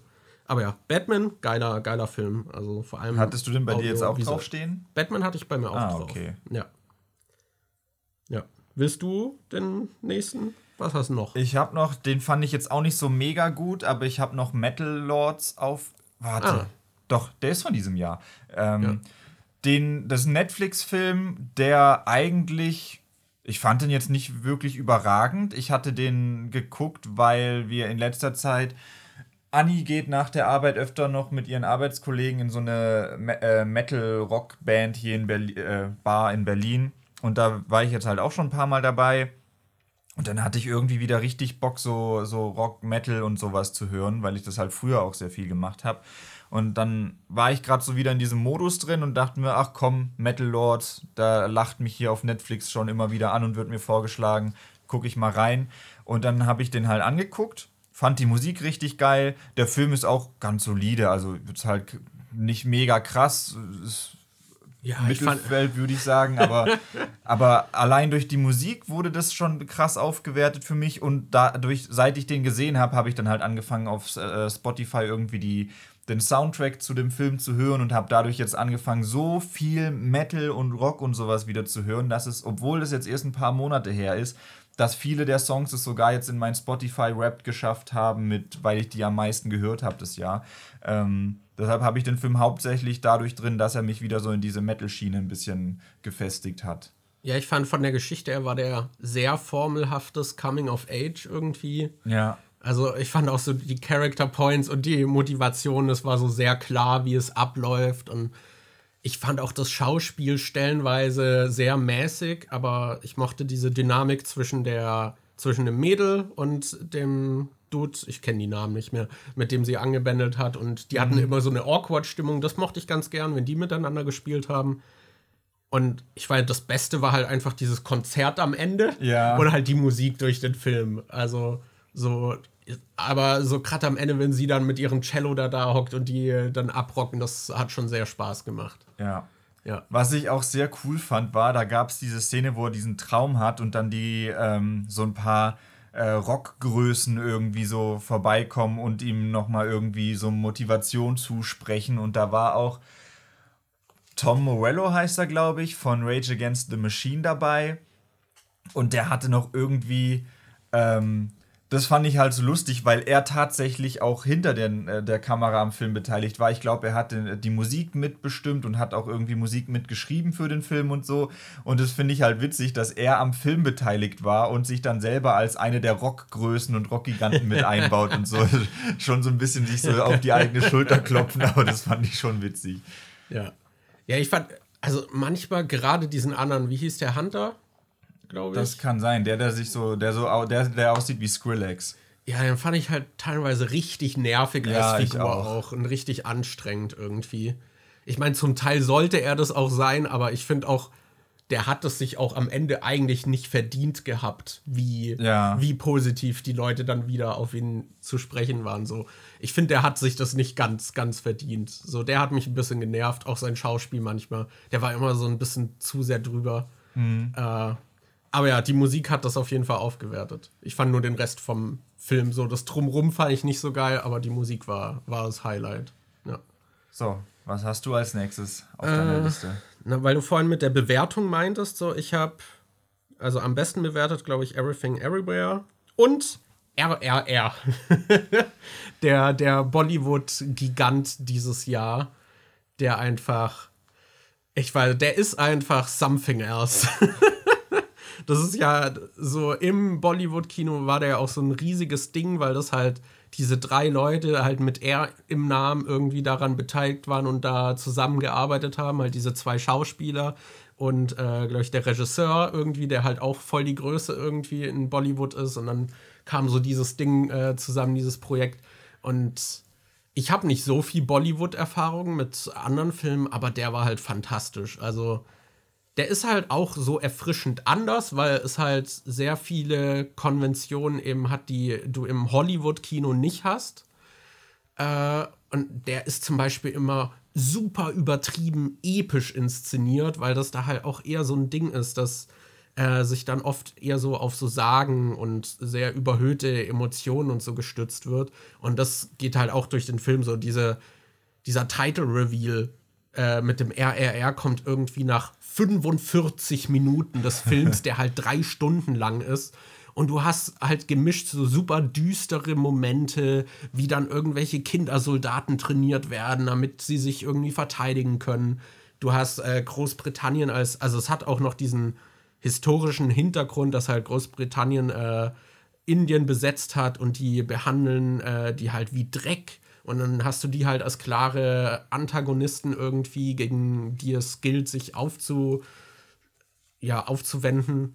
Äh, und dann hast du dazwischen aber trotzdem so eine, so eine super lange Szene, wie die zwei Dudes sich irgendwie anfreunden und übelst die Bromance haben. Und dann hast du halt auch so wirklich. Sie sehen dabei halt auch immer fantastisch aus, super ausgeleuchtet. die Haare sitzen perfekt. Die, die Körper sind durchtrainiert wie Sau. Weißt du, da- du hast hier, die sind aus Stein gemeißelt im Prinzip in jeder Szene. Und dann hast du aber so Szenen wie, keine Ahnung, sie stehen irgendwie an so einer Klippe, wo noch ein so ein Apfelbaum ist und der eine nimmt den anderen auf die Schultern, damit er den Apfel pflücken kann. und äh, keine Ahnung, so Zeug, was halt super absurd ist. Du hast Action-Szenen, die halt auch, der ist, das zieht sich, glaube ich, durch. Das ist halt auch so ein Film, der macht Dinge, die, glaube ich, andere Leute irgendwie dann als cringe sehen würden. Ähm, ja, und dann hast du halt auch zwischendurch, zwischen dieser Bromance und diesen total dramatischen Sachen, hast du dann plötzlich so eine fünfminütige Tanznummer irgendwie, wo sie voll am Abdancen sind. Und also der Film hat irgendwie alles. Das er ist sehr drüber, er ist auch ein bisschen zu lang, aber das kann ich nur jedem empfehlen, da mal reinzugucken. Ja, den muss ich auch noch schauen. Ich habe nur Ausschnitte gesehen, aber die fand ich schon alle sehr cool. Also, Aber ich, ich glaube, diese drei Stunden schrecken mich noch so ein bisschen ab. Ja, ich finde, den kann man auch gut. Also der hat auch so eigentlich so Parts. Man kann ihn auch super, glaube ich, an zwei Abenden gucken. Hm. Aber ja, also wenn du den guckst, würde ich auch einfach nochmal mitgucken. Ich hatte, also ich hatte echt Spaß mit dem, damit habe ich nicht gerechnet. Ich habe bei mir noch, ich fühle mich jetzt ein bisschen schlecht, dass ich den, den jetzt als nächstes nenne. Was kommt jetzt? Den fand ich auch, ist ähnlich wie Metal Lords, fand ich den auch nicht so krass gut, aber ich fand ihn doch unterhaltsam und zwar den Netflix-Film Day Shift mit, ähm, wie heißt er? Ähm, Jamie Foxx, wo er ah, ja. Vampire jagt. War da nicht auch Chris Rock noch? War nicht noch irgendjemand da? Snoop Dogg war noch Snoop dabei. Snoop Dogg ist dabei und äh, Dave Franco ist dabei und bestimmt noch irgendwelche anderen. Aber Stimmt, den wollte ich mir auch mal noch auf die Liste packen. Der sieht zumindest decent aus. Das, er ist jetzt nicht überragend, aber ich fand ihn, also für zwischendurch ich würde den auch noch mal gucken. Also der hat halt diesen, was man irgendwie so erwartet von so einem Film. Du hast halt diesen typischen Humor, wie du ihn jetzt auch in so einem Seth Rogen-Film teilweise hättest, so, so, so Bad Neighbors oder so. Und ja, weiß nicht, so Baywatch-mäßig, irgendwie sowas halt, was jetzt nicht ultra krass gut ist und wo du nicht sagst, boah, das verdient einen Oscar, aber was man sich halt gut zwischendrin angucken kann. Ich fand den eigentlich sehr erfrischend und cool, weil du hattest halt zum einen coole Action, du hattest diese Kämpfe gegen diese Vampire, die dann auch teilweise, äh, die sahen halt so krass aus, mit, dass der dann mit Waffen auf die schießt und die fliegen dann erstmal weg, so Matrix-mäßig, dann halt auch durch Wände durch oder so. Da werden welche geköpft. Du hast dann aber auch so Comedy-Parts drin, die halt so weiß nicht, dieser Dave Franco-Charakter zum Beispiel, das ist einer, der auch in dieser Organisation arbeitet, die Vampire halt tötet, aber er ist eigentlich ähm, er hat so einen Desk-Job. Er ist eigentlich dazu da, um die anderen zu leiten und denen irgendwie ihr Equipment zu geben. Und Jamie Foxxes Charakter will wieder in diese Organisation rein, der wurde da aber schon mal rausgeworfen. Und eine Bedingung, dass er wieder rein darf und mitmachen darf, ist, dass ähm, Dave Francos Charakter ihn bei seinen Aufträgen begleiten muss, um darauf zu achten, dass er wirklich keine Regeln oder so verletzt. Und das ist dann so, äh, eine äh, unterhaltsame Dynamik, weil Dave Franco will da eigentlich gar nicht sein. Der hat halt die ganze Zeit Angst zu sterben und ist voll der Schisser und Bürotyp. Und der andere hat halt eigentlich Bock, sich so ein bisschen mehr Freiraum rauszunehmen und sich nicht zwingend an die Regeln zu halten. Und so. Und das ist dann eigentlich ein ganz äh, witziges Duo. Und ja. Hm. Fand ich ganz cool. Sind auch viele Vampirwitze drin, auch so Zeug über Twilight und so. äh, kann man sich zwischendrin schon mal angucken. Okay. Aber auch sehr bezeichnend, dass das in deiner Top 5 ist, ne, aus diesem Jahr. Ja. Ich glaube, das war halt generell, ich glaube, dieses Jahr kam, viel, also ich glaube, man hatte gerade im Kino auch so eine richtige Flaute zwischendurch auch mal. Ich habe das Gefühl, jetzt gegen Ende des Jahres kam noch einiges irgendwie. Aber halt auch so ein paar Filme, die, glaube ich, ich weiß nicht, hier dieser, den haben wir immer noch nicht geguckt, dieser Amsterdam, ja. der halt übelstes Star-Aufgebot hat, wo man halt denken müsste, boah, das wird bestimmt richtig geil. Wir haben auch noch nicht See How They Run gesehen. Der ist jetzt auf ja. Disney Plus zum Beispiel. Ah, okay. Ja, aber äh, zum Beispiel dieser Amsterdam soll ja auch total unterwältigend sein, irgendwie, was halt super schade ist. Den will ich aber auch noch sehen. Ja, du hattest halt auch dieses. Ich will auch The Menu noch gucken. Ja, ich auch. Ja. Und du hattest halt viele Filme dieses Jahr, die irgendwie schon ein bisschen größer waren, die mich aber leider nicht so abgeholt haben. Du hattest äh, den neuen äh, Thor-Film, oh, den ich ja. leider nicht geil fand. Uh -uh. Du hattest einen neuen Texas Chainsaw Massacre-Film, den ich auch nicht geil fand. Ich glaube, MCU hat gerade auch einfach Durchhänger sehr. Ja.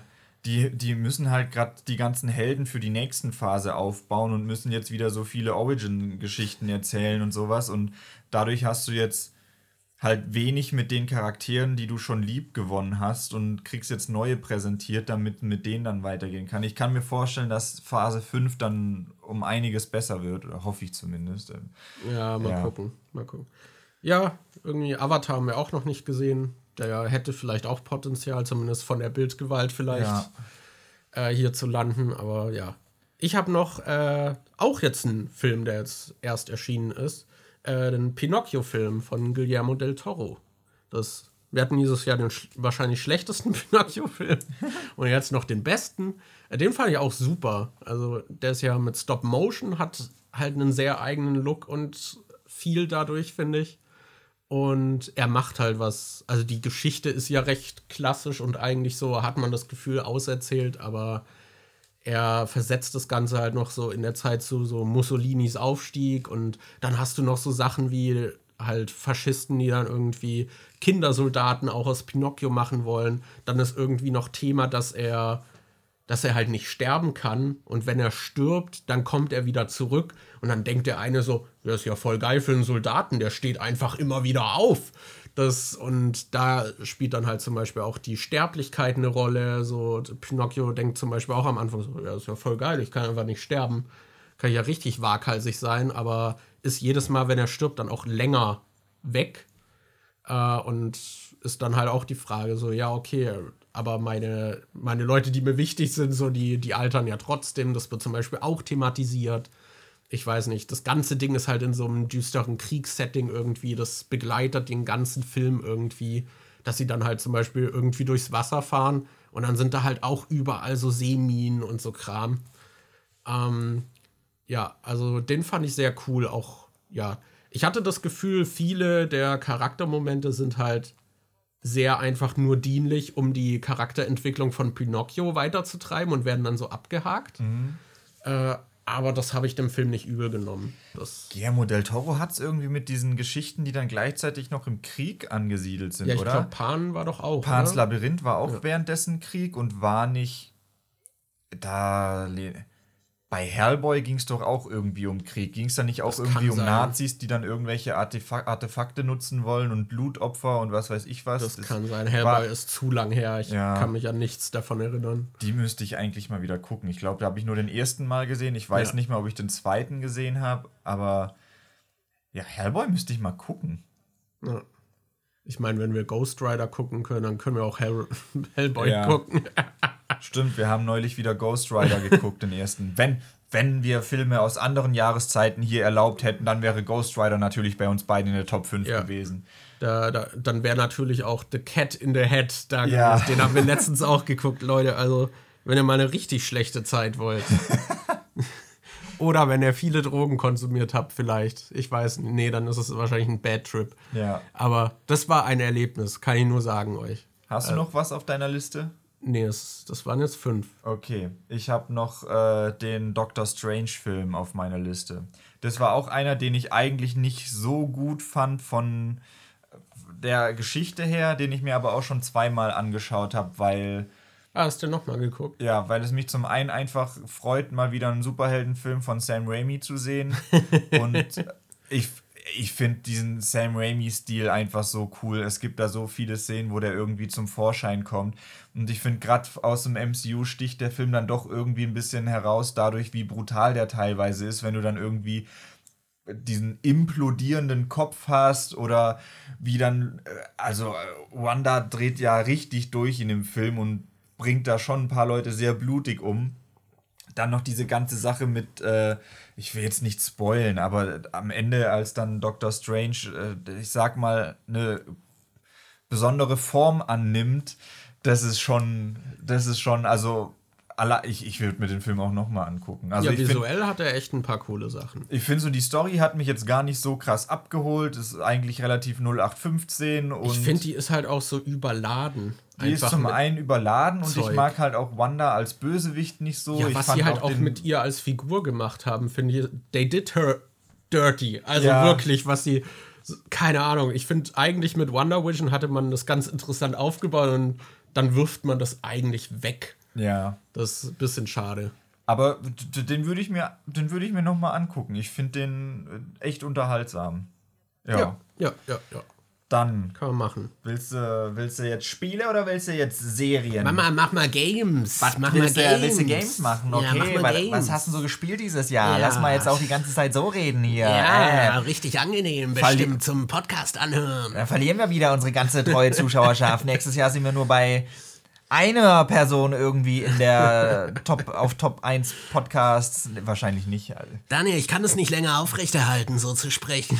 Die AI wird uns nachher eh wieder normal auf Hochdeutsch re äh, regeln. ja, genau.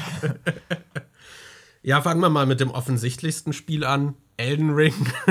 da haben wir doch im Podcast schon ausführlich drüber ja, genau. geredet. Eben, deswegen braucht man da, glaube ich, nicht viel zu sagen. Das war so witzig, ey. Ich glaube, wir haben in drei oder vier Folgen gesagt, dass wir noch über Elden Ring reden wollen in der Folge. Und dann ist uns jedes Mal nach der Aufnahme aufgefallen, so, ey, wir haben in der Folge gar nicht über Elden Ring geredet. Und so, ja, okay, dann machen wir das beim nächsten Mal. Und wir haben es jedes Mal einfach wieder vergessen. Ja. Wollen wir, wollen wir kurz über Elden Ring reden? Du hast es ja auch ein bisschen gespielt. Ja, ich habe es gespielt, weil ähm, bei der Arbeit haben wir so ein Format, wo wir einmal pro Monat uns ein Spiel raussuchen und das dann halt ähm, anspielen. Und das war im Februar Elden Ring. Und ich habe halt davor nie wirklich Souls-Spiele gespielt. Ich glaube, ich habe Bloodborne habe ich mal mit dir zusammen ein bisschen gespielt. Da haben und wir ja auch Livestream mal Dark Souls 2, wo ja, du dann keinen Bock mehr hattest. Ja, genau. Und in diesem Livestream haben wir Dark Souls 2 mal gespielt, aber ansonsten hatte ich dann null Erfahrung mit solchen Spielen.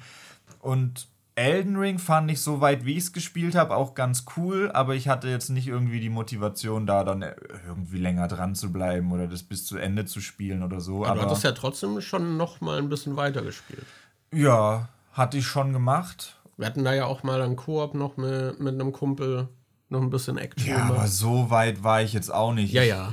Ich, ich habe ein, ich habe diesen einen Boss da irgendwie gelegt, der am Anfang dieser größere, der, der den wir mit Todi zusammen gemacht ja. haben, der ich weiß nicht, wie er heißt. Ich habe gerade mein Name, sein Name ist mir auch entfallen. Ist es nicht irgendwie Godric oder irgendwie sowas gewesen oder war das ein anderer? Ich glaube, der kam danach. Also quasi dieser erste große, der Torwächter. Ja, ja, den. Und dann war ich mal kurz in so einem Gebiet drin, wo irgendwie so komische Vogeldinos oder sowas rumgelaufen sind, was aber richtig abfuck war, weil ich da viel zu unterlevelt war und die mich dann alle geplättet haben.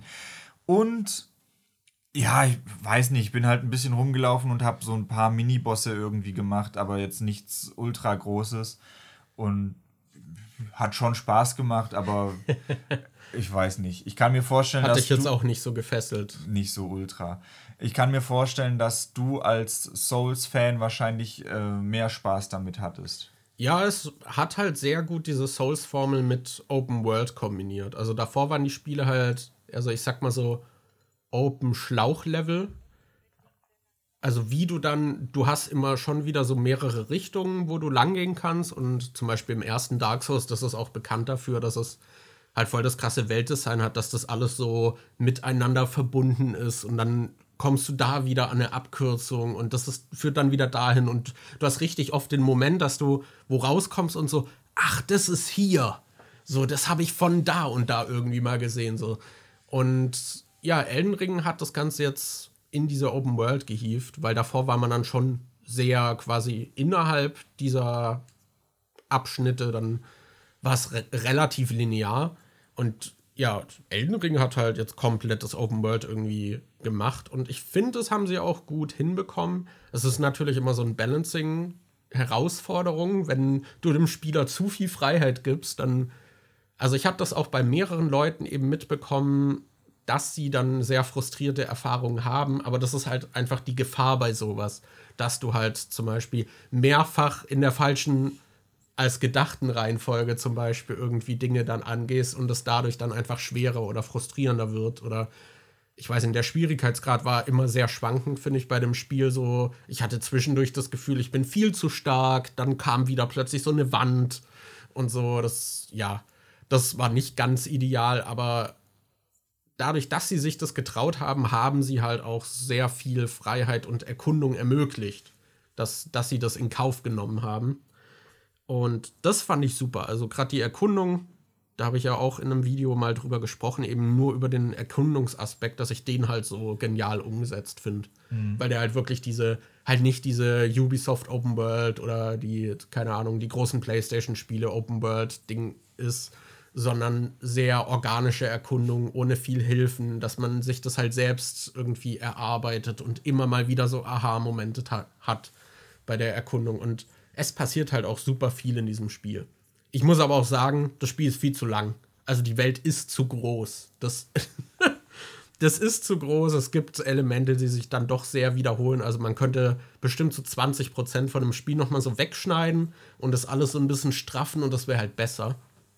Aber das ist, glaube ich, auch so ein generelles Ding bei mir mit Spielen. Ich habe das Gefühl, viele Spiele würden extrem davon profitieren, wenn es sowas gäbe wie so ein, wie bei Film irgendwie, einen Editor, der dann nochmal wirklich, dass du halt, bei Film hast du ja auch Szenen, die mit extrem viel Aufwand gedreht werden und dann halt nie im fertigen Film landen. Und ich glaube, das ist beim Spiel einfach noch viel schlimmer, weil du halt der Prozess, einen Level zu designen und das alles dann zu erstellen, ist noch mal aufwendiger als bei einem Film und zeitaufwendiger und dann willst du es wahrscheinlich halt nicht einfach rauswerfen.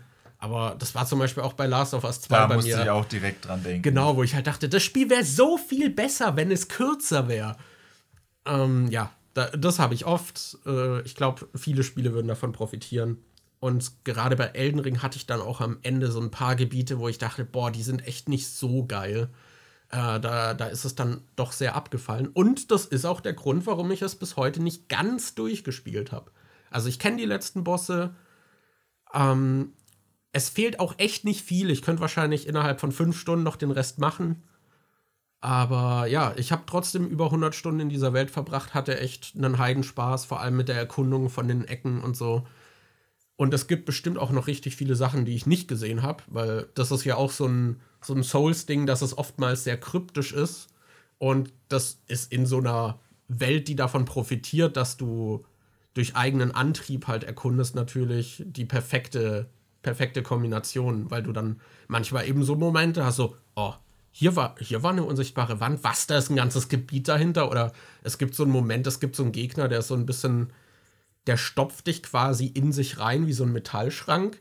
Und es gibt einen bestimmten, wenn der dich reinstopft, dann entführt der dich irgendwie in ein anderes Gebiet, an eine Stelle, wo du sonst gar nicht hinkommst. Und dann bist du plötzlich in so einem komischen Lavagebiet. Einfach weil dich der Gegner in sich reingestopft hat. Also, das sind halt so Momente, die bleiben dir in Erinnerung, die sind cool. Und davon hat Elden Ring schon eine Menge. Deswegen, auch wenn ich meine Kritikpunkte mit dem Spiel habe, ist es trotzdem wahrscheinlich eins der besten, das ich dieses Jahr gespielt habe. Ja. Obwohl du auch auf deiner Liste Pokémon Arceus stehen hast. Ey, wir können. Lass erstmal hier was von dir machen, das Okay, ich habe hier auf meiner Liste Pokémon Arceus. Legends Nein. Arceus stehen. Ja, oh, tatsächlich. Das, das ist ja, oh, das bietet sich ja richtig Wo wir es gerade von guten Open-World-Spielen haben. also, Legends Arceus fand ich tatsächlich besser, als ich im Vorfeld erwartet hatte. Ja. Ähm, für Deutlich die, die besser. damit nichts anfangen können, das ist ein neues Pokémon-Spiel aus diesem Jahr, was äh, für die Switch rauskam und die Pokémon-Spiele, die es bisher gab, waren halt auch schon so Open World, aber trotzdem noch so mit Gebieten unterteilt und dass man halt feste Routen hat und so. Und im Prinzip ist Legends Arceus jetzt auch eher so Open Area. Also du hast so ein Ja, du Dorf, hast so Hubwelten. ja, im du bist, Prinzip. du bist so in- größere Areale. ja. Und in diesen Arealen hast du es dann aber erstmals in der Geschichte von Pokémon, dass die Pokémon da halt wirklich frei und wild rumlaufen. Ähm, also, dass wenn du da rumläufst, siehst du da halt irgendwie am Baum, siehst du dann irgendwelche Vögel und dann siehst du am Wasser irgendwelche Fisch-Pokémon rumschwimmen und so. Halt wirklich, als wäre das eine authentische Natur. Und du kannst dann hinlaufen und kannst dann, wenn du willst, die direkt fangen, ohne dass du einen Kampf mit denen haben musst. Aber du kannst auch gegen die kämpfen. Und konnte man dagegen wilde? Doch, du kannst dagegen wilde Pokémon kämpfen, oder? Ja. Äh, ja, kann. Stimmt. Ja, ja, doch, oder? Ich bin mir gerade nicht sicher. Nee, du kannst, glaube ich, aussuchen, dass du. Du kannst, glaube ich, jeden gegen, gegen jedes auch kämpfen. Ah, ja, stimmt, Und es gibt halt noch diese größeren. Ja, ja, das stimmt. Aber äh, die haben auf jeden Fall ein bisschen was dran geändert und so. Ja, vor allem gibt es viel weniger. Es gibt halt keine Trainerkämpfe mehr fast, außer die ja, in außer der Story diese, passieren. Ja. Und dadurch, das war schon ein bisschen ein großer Schritt für Pokémon. Die haben da mal was Das anderes ausprobiert und Pokémon ist halt wirklich, also da ist Veränderung halt da ist es was Besonderes, weil die Marke halt so oft rauskommt und halt schon seiner Formel seit 20 Jahren sehr treu geblieben Vor allem ist. bleibende Veränderung, weil die haben das ja jetzt auch in die neuen Editionen übernommen. Also verändern tut sich bei Pokémon schon öfter mal was. Gefühlt jede Generation haben die irgendein anderes Gimmick wie, oh, Jetzt werden die Pokémon plötzlich gigantisch groß und dann kannst du in der Form mit denen kämpfen. Oh, jetzt gibt es mal Mega-Evolution und dann kannst du pro Kampf die bestimmte Pokémon noch mal eine Stufe höher entwickeln. Oh, jetzt gibt es Kristallformen und so, aber das sind dann halt meistens Sachen, die hast du ein, zwei Generationen da und dann sind die wieder weg. Und Ja. dieses äh, Prinzip mit der Open World und dass Pokémon jetzt frei draußen rumlaufen, haben die ja jetzt, ist glaube ich was, was sie behalten wollen, was sie jetzt auch in den neuen Editionen äh, drinne haben. Ähm, die neuen Editionen habe ich noch nicht gespielt. Da habe ich nur die ganzen Meme-Collections gesehen, wie scheiße das Spiel die Performance ist und dass ähm, das halt ruckelt, du lauter Frame-Einbrüche hast, dass es einfach unfassbar hässlich aussieht. Ja, das soll ja technisch noch mal schlimmer sein als Legenden Arceus, was halt auch schon aussieht wie Grütze. Ja, Legenden Arceus ist kein schönes Spiel, aber ich, äh, hatte doch überraschend viel Spaß damit und hab's auch durchgespielt. Ich habe jetzt nicht den Pokédex komplett vervollständigt. Ich glaube, du hast es ja sogar noch gemacht. Ja, Ähm, aber ich hatte schon meinen Spaß damit und ich weiß nicht. Ich habe davor eigentlich habe ich mir gesagt, dass ich es nicht kaufen will, weil ich bei allem, was man davor gesehen hat, dachte ich, es sieht so scheiße aus. ich, ey, ich habe mich über jeden Trailer, über jeden neuen Trailer aufgeregt, Ja, ich dass dieses auch. Spiel immer noch so kacke aussieht. Und ich hatte schon die Remakes äh, geskippt, weil ich da nicht so in der Mut war, aber dann hatte ich so diesen Pokémon-Itch wieder, weil es ein bisschen länger her war. Und war halt auch einfach neugierig, weil es halt danach aussah, als würden sie wirklich mal was anders machen. Und also mich macht dieses Spiel eigentlich nur traurig, wenn ich darüber rede, weil ich kann damit halt nur mit einem weinenden Auge sprechen. Weil es ist technisch nicht auf der Höhe. Da, da sind super viele Sachen, die für Open-World-Spiele auch schon wieder eigentlich veraltet sind, aber halt eine Neuerung in der Pokémon-Welt sind. Und daran merkt man halt auch sehr, dass es dann trotzdem mir so viel Spaß gemacht hat. Daran merkt man, wie sehr ich einfach mir Änderungen bei Pokémon mal gewünscht habe. Weil, Ja. also wenn ich nicht, seit, also ich bin mir bei Arceus einfach so sehr bewusst, wenn ich nicht seit 20 Jahren von dieser scheiß Marke indoktriniert wäre, dann wü- würde dieses Spiel nicht für mich funktionieren. Weil es reicht dann halt doch so, oh, ich kann hier rumlaufen und Pokémon fangen und hab Spaß. So, Aber Oh, ich kann Gengar aus dem Ball holen und kann Gengar streicheln und mit dem spielen. Ja, das, das, aber eigentlich habe ich so viel Kritik an diesem Spiel und finde so viele Sachen einfach nicht zu Ende gedacht oder habe an jeder Ecke einfach dieses Bedürfnis, da muss noch mehr kommen. Dass zum Beispiel einfach überall in der Welt diese Pokémon einfach reingespawnt sind, aber halt nicht miteinander interagieren. Oder es wäre halt so cool, wenn die zum Beispiel dann so Lebensräume hätten, wo, keine Ahnung, dann haben die, keine Ahnung, Vogel-Pokémon haben irgendwelche Nester. Und dann gibt es vielleicht noch so natürliche Feinde von denen und die interagieren vielleicht. Oder du schleichst dich dann an die Nester, um da so ein Pokémon fangen zu können und so Zeug. Das ist halt alles nicht da. Du hast halt relativ leere, dazu noch hässliche Welten und da laufen überall Pokémon rum, die so ungefähr an die Umgebung passen, aber auch nicht immer. Ja. Das, klar, es gibt noch so einen Tag-Nacht-Zyklus, dann unterscheidet sich das noch. Aber, ah, oh, das Spiel, es regt mich eigentlich auf, aber ich hatte halt trotzdem sehr Spaß bei. Ich habe sogar diese fucking Sammelobjekte. Ich hasse eigentlich Sammelobjekte in Spielen und die können mich fast nie motivieren. Ich habe diese ganzen Lichter gesammelt, damit ich dieses eine Pokémon, was man nur wenn man in der ganzen Welt diese, ich weiß nicht, wie viele das waren, ich glaube über mehrere hundert Lichter sammelt, dann, dann kriegt man dieses eine Pokémon und sogar War das Krypuk oder welches? ja, Krypuk war das. Ah. Und sogar das habe ich gemacht. Ich bin noch mal alle Karten abgelaufen mit so einem Guide, um diese Scheiße zu sammeln, was auch noch viel schwerer ist, wenn man nicht weiß, was man schon hat und was nicht. Ja. Ey, das sogar diesen Scheißdreck habe ich gemacht, weil ich halt doch sehr viel Spaß damit hatte. Ich fand auch dieses Gimmick mit diesen diesen Zeitrissen ganz cool, aber oh, Ich muss gerade dran denken, wie du jetzt äh, meinst, dass du so Sammelkram hast und ich gesehen habe, äh, dass du das nicht magst und ich gesehen habe, wie du bei dem Bibi und Tina Spiel noch alles abgeritten bist, um da die Hufeisen oder irgendwas ja, das war halt mal einzusammeln. eine äh, Challenge, das ausnahmsweise zu machen, weil das wollte ich 100% Ja. Das Aber ja, das, also das Spiel hat mich echt in vielen Belangen aufgeregt. Das, ah. Okay. Ich finde, selbst was sie nicht mal cool genutzt haben, ist die Lore. Also, du hattest ja dieses, dass du ein neues Setting hast, dass es so ein bisschen altertümlich ist. Und dann werfen sie halt auch bei der Pokémon-Lore wieder alles über den Haufen. Du hast dann irgendwie im Dorf sind dann Leute, die irgendwie auch davon irgendwie erzählen, dass einfach so technische Sachen schon existieren, woanders. Und das fand ich auch super weird. Also richtig viel stimmt in dem Spiel einfach nicht. Aber ja, es war eine gelungene Veränderung. Ich dachte, okay, wenn man das als Basis nimmt und darauf aufbaut, das nächste Spiel könnte ja richtig cool werden. Und dann scheißen sie Scarlet Violet raus, ja. was einfach gefühlt ein halbes Jahr zu früh erscheint. Ah, oh, das hat mich auch so sauer gemacht, dass ich mir das nicht geholt habe. Ja. Und es, ganz ehrlich war, es war auch zu schnell jetzt nach Arceus. Das kam jetzt noch im selben Jahr. Ich, vor allem, wenn das du dir den technischen Zustand von dem Spiel anguckst, ich würde da niemals 60 Euro für ausgeben. Ja, und das ist halt auch so die Sache. So, Nintendo-Spiele werden ja auch nicht günstiger. Ja. Das, ja. Aber ihr merkt, ich bin hier am Ranten, obwohl jetzt, das auch in meiner Top-Liste war. Jetzt such dir, äh, such dir mal ein Spiel von deiner Liste aus, das du gut fandest und lass darüber reden. Ja, ja, okay. Dann nehme ich was Beruhigendes. Ich nehme ich nehme Frog Detective 3.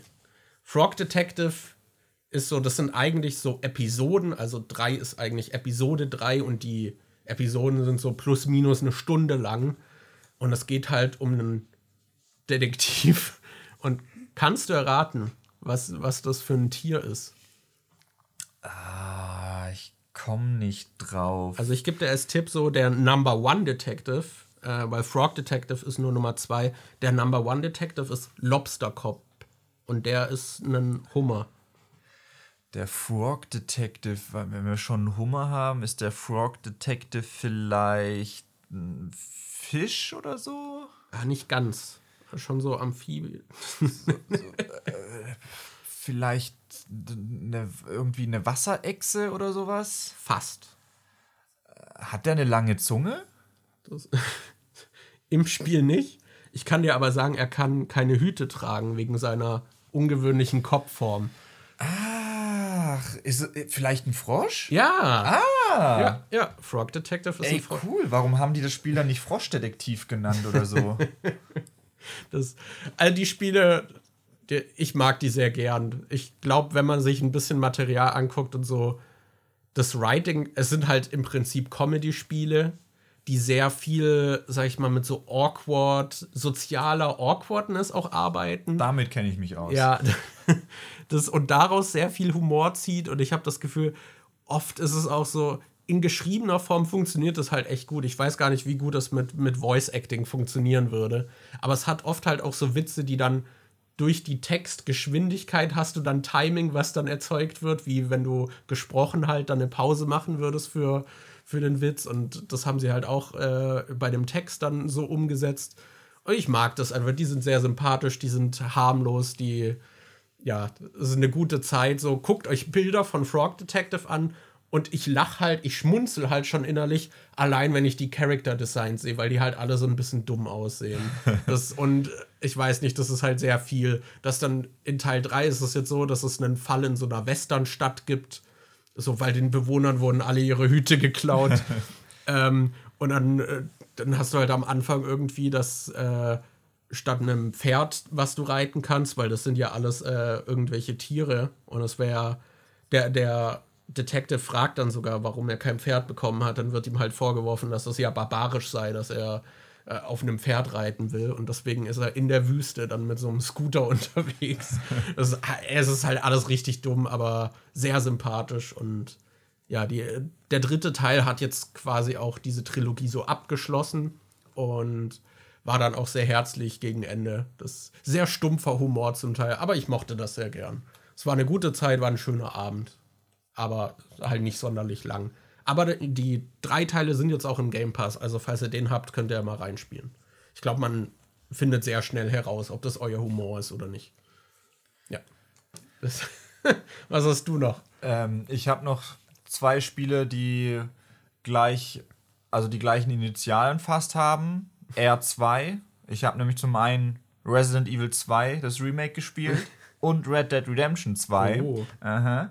Ähm, ich glaube, über Red Dead Redemption 2 hatte ich auch im Podcast schon geredet. Das habe ich ja gespielt, als ich äh, eigentlich Urlaub hatte, dann aber krank wurde und deshalb nicht wirklich das machen konnte, was ich mir vorgenommen hatte. Aber zum Glück war das, das war gerade direkt nachdem wir das neue Sofa geholt haben. Und dann saß ich im Prinzip tagelang auf dem Sofa und habe wirklich 14 Stunden am Tag Red Dead Redemption 2 gespielt. Richtig weggesuchtet. Ja, also das habe ich so hart weggesuchtet.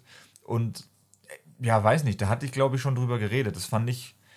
Ich mochte den ersten Teil schon, den ersten habe ich aber nie wirklich durchgespielt. Ich weiß nicht mehr warum. Und ich bin halt an sich Rockstar Games Spiele mag ich eigentlich sehr. Ich Glaubst du, du hättest den zweiten Teil durchgespielt, wenn du den in deinen Alltag hättest integrieren müssen, so portioniert? Wenn du nicht 14 Stunden pro Tag hättest spielen können? das weiß ich nicht. Aber ich glaube schon. ja? Ich glaube, Okay. den hätte ich schon irgendwie noch durchgespielt, weil das hat mich doch schon sehr gefesselt. Also zum einen die Geschichte, zum anderen aber auch die Welt einfach, weil ey, es ist einfach so gut. Es hat so ein bisschen dieses, es hat so ein bisschen was von Assassin's Creed, wo es diesen Geschichtsmodus gibt, wo du dann einfach nur durchläufst und dir den Alltag von den Leuten anguckst und so. Und das fand ich halt so krass, dass einfach diese Welt, also die, die Figuren und diese random Encounter, die du da hast und wie alles gefühlt, jeder so einen Tagesablauf hat und das, also dass du wirklich dir einen Charakter angucken kannst und dann kannst du abends sehen, wie der nach Hause geht und so. Und das fand ich einfach, äh, einfach richtig faszinierend, da drin auch so Sachen zu machen, die jetzt nicht zwingend Hauptstory oder Nebenmissionen sind oder so. Ab und zu bin ich halt auch einfach durch die Gegend gelaufen und habe mir angeguckt, was da so passiert und du hast dann immer wieder diese du hast schon oft solche Sachen, wo du merkst, okay, da will das Spiel dir jetzt einen Ball zuwerfen und das ist was Interessantes, was jetzt schon ein paar Mal passiert ist, was halt das Spiel will dir sagen, hey, guck dir das doch mal an oder so.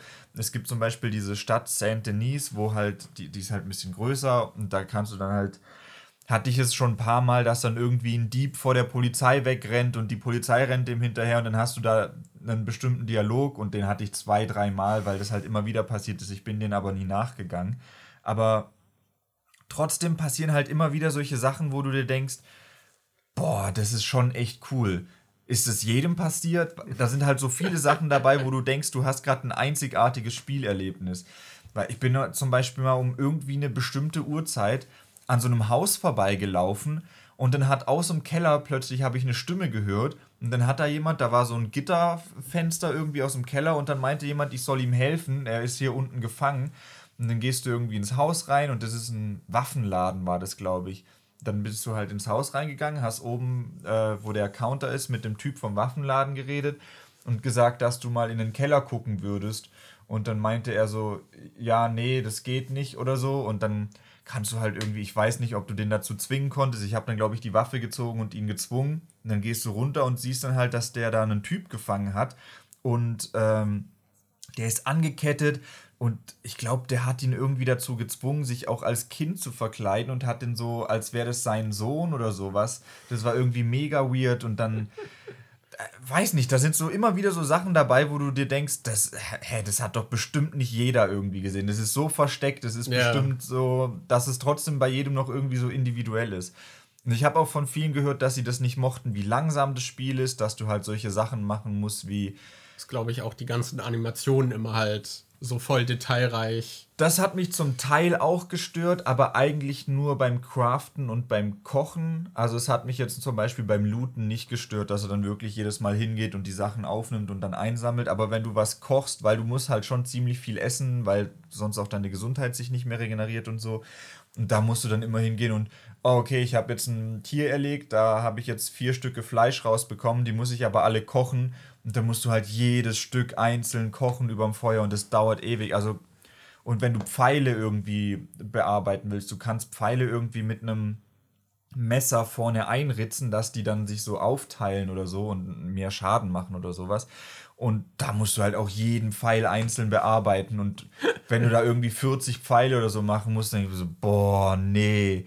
Also da, beim Craften hätten sie es schon ein bisschen schneller machen können für mich, aber ansonsten fand ich das echt cool, wie entschleunigt das ist.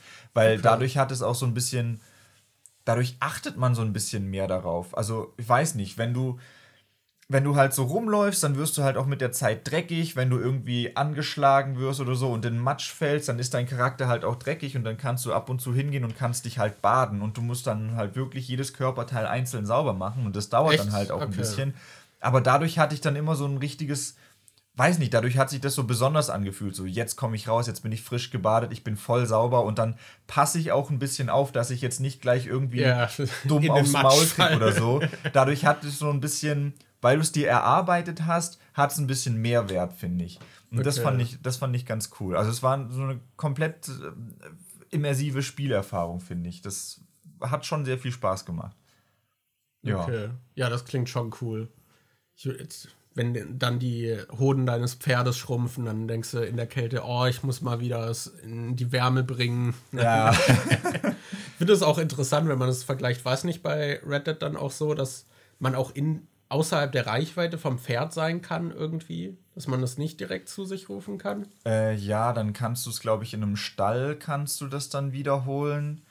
Ähm, aber ja, wenn du zu weit weg von deinem Pferd bist, musst du zu einem Stall gehen, um das wiederzuholen. Aber ich weiß gar nicht mehr, wie genau das war. Ich finde es halt auch interessant, wenn man das vergleicht. So Witcher 3 hatte zum Beispiel dieses, du kannst immer dein Pferd rufen und es erscheint dann irgendwo offscreen und kommt dann angeritten. Ja, das hat Metal Gear Solid 5 auch, aber. Ja, und Elden Ring hat dann dieses äh, Design einfach, dass du magisch jederzeit drücken kannst und das Pferd ist einfach unter dir und du kannst direkt losreiten. Und ich finde, das hat alles so sein, seine Daseinsberechtigung auch. Also ich habe das auch genossen, dass man eben sich nicht immer drum kümmern muss, wo das Pferd ist und so. Und in Witcher 3 war es dann halt so, dass du manchmal dann auf voll dumm hängen bleibt an irgendwelchen Zäunen oder du bist so, du schwimmst irgendwie auf eine Insel und dann rufst du das Pferd und das Pferd ist plötzlich da und denkst dir so, hm.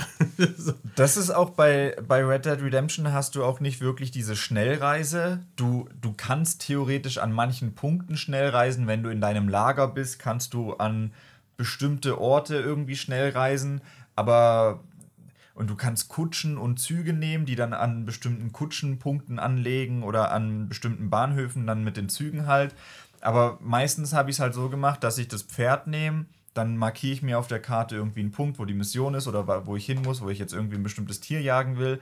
Und dann kannst du, wenn du auf, die, auf eine Straße reitest, kannst du einfach zweimal den Knopf drücken, mit dem du reitest und dann äh, folgt dein Pferd automatisch der Straße. Und dann kannst du halt irgendwie noch so einen Cinematic-Mode reinmachen und dann siehst du halt mit nur so coolen Kamerafahrten, wie dein Charakter auf dem Pferd automatisch dahin reitet. Mhm. Aber du kannst dann trotzdem nie dich einfach komplett zurücklehnen und warten, bis du da bist. Ich bin, hatte das dann halt oft, dass ich dachte, okay, das dauert jetzt locker fünf Minuten, bis mein Charakter dahin geritten ist. Gehe ich so lang mal kurz aufs Klo oder in die Küche und mache mir was und dann höre ich so aus der Küche schon, wie dann irgendwie ein Überfall ist oder Wölfe angreifen und so. Und dann komme ich wieder und bin plötzlich tot, weil irgendwie Wölfe kamen und mein Pferd mich abgeworfen hat und ich dann von den Wölfen zerfleischt wurde. okay, das ist schon lustig. Ja. Ich finde das interessant bei Rockstar irgendwie, dass sie diese extrem detaillierten Welten bauen, aber die Figuren und die Story sind dann ja trotzdem immer, das sind sehr krass vordefinierte, ausgearbeitete Figuren. Und im Prinzip würde sich dieses Weltendesign ja auch super für, keine Ahnung, so ein Elder Scrolls, also diese Freiheit, wo du eigentlich eher so deinen Charakter dann ro roleplayst, würde sich ja auch für diese Detailliertheit der Rockstar-Spiele halt anbieten. Mhm. Ja. Aber das haben sie halt so gar nicht dann wieder. Das finde ich irgendwie spannend, dass, dass das dann doch irgendwie so, dass sie so beides so oftmals finde ich auch, also bei Reddit weiß ich jetzt nicht, wie krass es ist, aber bei Rockstar hast du ja schon sehr, dass das so sehr getrennt auch voneinander teilweise so abläuft irgendwie, dass dann auch die Story-Missionen dann sehr so auf Schienen gefühlt manchmal sind. Und dann hast du danach aber wieder die volle Freiheit, du kannst überall rumlaufen und Leute beobachten und ja, ja. Die, die, haben halt immer so, so wie ein Film quasi. Die haben immer so eine Geschichte, die sie sehr detailliert und kontrolliert irgendwie ausführen wollen, aber alles, was dazwischen ist, da kannst du im Prinzip machen, was du willst. Ja, ich weiß noch, als ich als Kind irgendwie so GTA San Andreas gespielt habe, war dann halt auch immer so, okay, ich mache jetzt ein paar Missionen, dann laufe ich irgendwie rum und mache äh, so ein bisschen Bullshit in der Stadt und dann cheat ich noch und lauf Amok, bis ich genug habe und dann mache ich aus. Ja. Das war immer so mein Loop. Irgendwie. War bei mir auch so. so. so. ein paar Missionen, so ein paar, so ein bisschen die Open World genießen und dann einfach Bullshit. So ein paar Missionen musst du ja auch machen, damit du dann noch die restliche Map und so neue Waffen freischaltest. Ja, ja. Aber, aber, mir hat halt auch alles so gleichermaßen Spaß gemacht. Mhm. Das, ja. oh Mann, ey. So, ich habe noch. Äh, ich habe noch Melatonin. Das ist auch äh, erst kürzlich erschienen. Ein kleines Rhythmusspiel. Falls äh, die ZuhörerInnen die Rhythm Heaven Spiele kennen, haben sie vielleicht jetzt schon ein Bild, was es sein könnte. Das ist halt so ein Rhythmusspiel, aber es nimmt dich in irgendwelche Situationen wie. Also das Ganze spielt in, in den, innerhalb der Träume von einem Dude irgendwie über so verschiedene Nächte verteilt äh, und bildet da dann irgendwie auch so Gelüste oder so von ihm ab. So, so zum Beispiel der erste Level ist, wie er auf so einem Stuhl rumfliegt und dann kommt so Essen mit so Augen und füttert ihn. Und dann musst du halt im richtigen Moment mit dem Beat dann halt die Hamburger essen, zum mhm. Beispiel, die dir dann zufliegen und die Donuts, halt so Junkfood. Und das hatte halt so verschiedene Szenarien. Es gibt dann irgendwie auch so Raketen, die irgendwie starten und dann musst du im richtigen Moment drücken oder äh, wie irgendwelche Sachen gekauft werden und dann siehst du äh, im Beat, wie die Sachen auf so, so einer Treppe, so im Schaufenster erscheinen und dann musst du im richtigen Beat dann die Kreditkarte durchziehen und es macht halt immer so ein Piepen und so. Und ja, sehr verspieltes Spiel, ähm, auch nicht sonderlich lang so vom Umfang, aber ich hatte sehr Spaß an dieser Rhythmus-Basis. Äh, also ja, ich bin aber ultra scheiße da drin, habe ich das Gefühl. Das also so ein Spiel, also so ein Level ohne Fehler abzuschließen, I don't know, finde ich sehr schwer. Also zumindest so ein, zwei Leichtsinnsfehler oder sowas, wo ich dann außerhalb des Rhythmus oder doch zu früh drücke, irgendwie, sind eigentlich immer drin. Ähm, dadurch kann man die Level halt auch gut mehrfach spielen. Es gibt dann auch noch irgendwie Hard Mode für die Level, wo das dann ein bisschen schneller ist. Oder dann will es auch zum Beispiel Inputs von dir, die so Offbeat sind, was dann auch ein bisschen schwerer ist. Und ja, es gibt auch so ein bisschen Varianz irgendwie. Am Anfang muss man immer nur A zum Beispiel drücken. Und dann später muss man aber die Schultertasten noch aus welcher Richtung Dinge kommen mhm. benutzen. Mhm. Und dann wird es auch noch mit A irgendwie kombiniert, ja. Aber ja, damit hatte ich sehr viel Spaß, kann ich nur empfehlen. Ich glaube, das letzte Spiel, oder hast du Nee, du hattest noch Resident Evil. Darüber haben wir gar nicht gesprochen. Ja, Resident Evil habe ich noch und dann habe ich ein Spiel, was wir beide, glaube ich, noch auf ja, dem ja, Ding ja. stehen haben. Resident Evil 2 hatte ich mir eigentlich aufgespart für, also das Remake hatte ich mir eigentlich aufgespart für meinen Gaming-Kanal, weil ich da angefangen hatte, die Resident Evil-Spiele zu Let's Playen. Und boah, als ich dann angefangen habe, mein, ich hatte das den Kanal hatte ich letztes Jahr wieder aufgegriffen. Da hatte ich meine ganzen alten Videos mal auf privat gestellt, bis auf die neueren Sachen und habe dann ähm, komplett mit Resident Evil von vorne angefangen. Also ich habe nicht mit Resident Evil 1, dem Ur-Resident Evil angefangen, sondern mit dem Remake, was damals für die GameCube rauskam, weil das halt eigentlich alles beinhaltet, was der original erste Teil hatte, plus noch ein bisschen mehr. Und dann hatte ich Resident Evil 2, davon aber das Original gespielt und habe dann noch mit Resident Evil 3 angefangen und da hatte ich dann irgendwann das Let's Play so unterbrochen, weil ich dann einfach gemerkt hatte, das war halt gerade zu der Zeit, als ich noch den Vollzeitjob hatte, als ich dann fünf Tage die Woche gearbeitet habe und da habe ich einfach gemerkt, boah, nee, also Vollzeitjob plus dann noch meinen Demon-Kanal und dann noch den Gaming-Kanal, das reicht zeitlich einfach nicht. Irgendwas muss ich jetzt abcutten und dann habe ich halt den Gaming-Kanal wieder äh, so kam jetzt seither nichts. Ich habe neulich sogar eine E-Mail gekriegt, dass ich meinen Partnerstatus bei dem Gaming-Kanal verliere, weil ich seit einem Jahr nichts hochgeladen habe. Oha. Und dass ich, wenn ich wieder Partner werden will mit dem Kanal, muss ich wieder, also die Erforderungen erfüllen, die man dafür braucht. Das ist das, ist das erste Mal seit fast zehn Jahren jetzt, dass mein Gaming-Kanal keinen Partnerstatus hat. Also davor, die letzten zehn Jahre, war der, glaube ich, immer irgendwie in einem Netzwerk und gepartnert und so. Und jetzt wirklich dadurch, dass ich jetzt Resident Evil wieder pausiert habe, habe ich den Partnerstatus verloren. Ähm, und eigentlich hatte ich mir das Remake zu Resident Evil 2 aufgespart, weil ich das da auch im Let's Play das erste Mal spielen wollte. Aber ich hatte dann irgendwie einfach so Bock drauf, weil es war dann gerade kurz nachdem ich den neuen Fernseher hatte und mir ein Kabel geholt habe, dass ich das verbinden kann. Und dann dachte ich so, boah, ich hätte halt schon Bock, das auf dem Fernsehen irgendwie so in groß zu spielen, weil ich mir dann auch diesen Kab äh, kabellosen Controller geholt hatte, dass ich dann halt auch auf dem Sofa spielen kann. Und dann so, ja, okay, spiele ich einfach mal. Und ich hatte wirklich viel Spaß mit dem Resident Evil 2 Remake. Das ist doch nochmal an einigen Stellen deutlich anders als das Original, aber es macht wirklich Spaß. Das ist auch so ein Spiel, bei dem ich mir vorstellen könnte, dass ich es einfach voll interessant fände, dir zuzugucken, wie du das Spiel spielst. Also wirklich, wenn du mal einen Livestream machst, wo du Resident Evil 4 oder Resident Evil 2 das Remake spielst, ich würde ich würd mir alles davon angucken, komplett. Ich hätte da so Bock drauf. Ich, das würde mich so interessieren, wie du das Spiel findest und wie du da durchkommst. Ja, ja zumindest den, den achten hatte ich ja im Stream gespielt. Und das hat mir schon Spaß gemacht, dazu zu gucken, weil ich mir an so vielen Stellen denke, Alter, wie dumm ist der? und das würde mich so sehr beim vierten und beim zweiten Teil auch interessieren. Da hätte ich richtig Bock drauf. Und ähm, ja, ich, ich habe mir auch dann direkt noch den, das Remake vom dritten Teil gekauft. Aber da halte ich mich noch zurück, das zu spielen, weil ich den dritten, den Original noch nicht durch habe. Mhm. Da, ah, ich, ich würde jetzt eigentlich gern auch mal den Let's Play-Kanal dann wieder weitermachen und dann dann die Resident Evil-Teile abschließen. Also da werde ich auch immer wieder mal noch gefragt, äh, wann kommt da mal wieder was, weil es ist es halt wirklich schon über ein Jahr her, dass ja. da was kam. Ähm, deshalb, ja, ich, ich hoffe einfach, dass ich jetzt bald mal wieder die Zeit dazu habe, was zu machen und ich habe ja jetzt noch einen anderen Kanal erstellt, den ja. Demon Talks Kanal und Ah! Ist halt schwer. Ist, halt schwer. Alles zu balancieren. Ja. Ist halt auch immer so die Sache, so, okay, wo will ich jetzt auch meine Energie reinstecken? Weil oft ist halt nicht alles gleichzeitig so intensiv möglich, ne?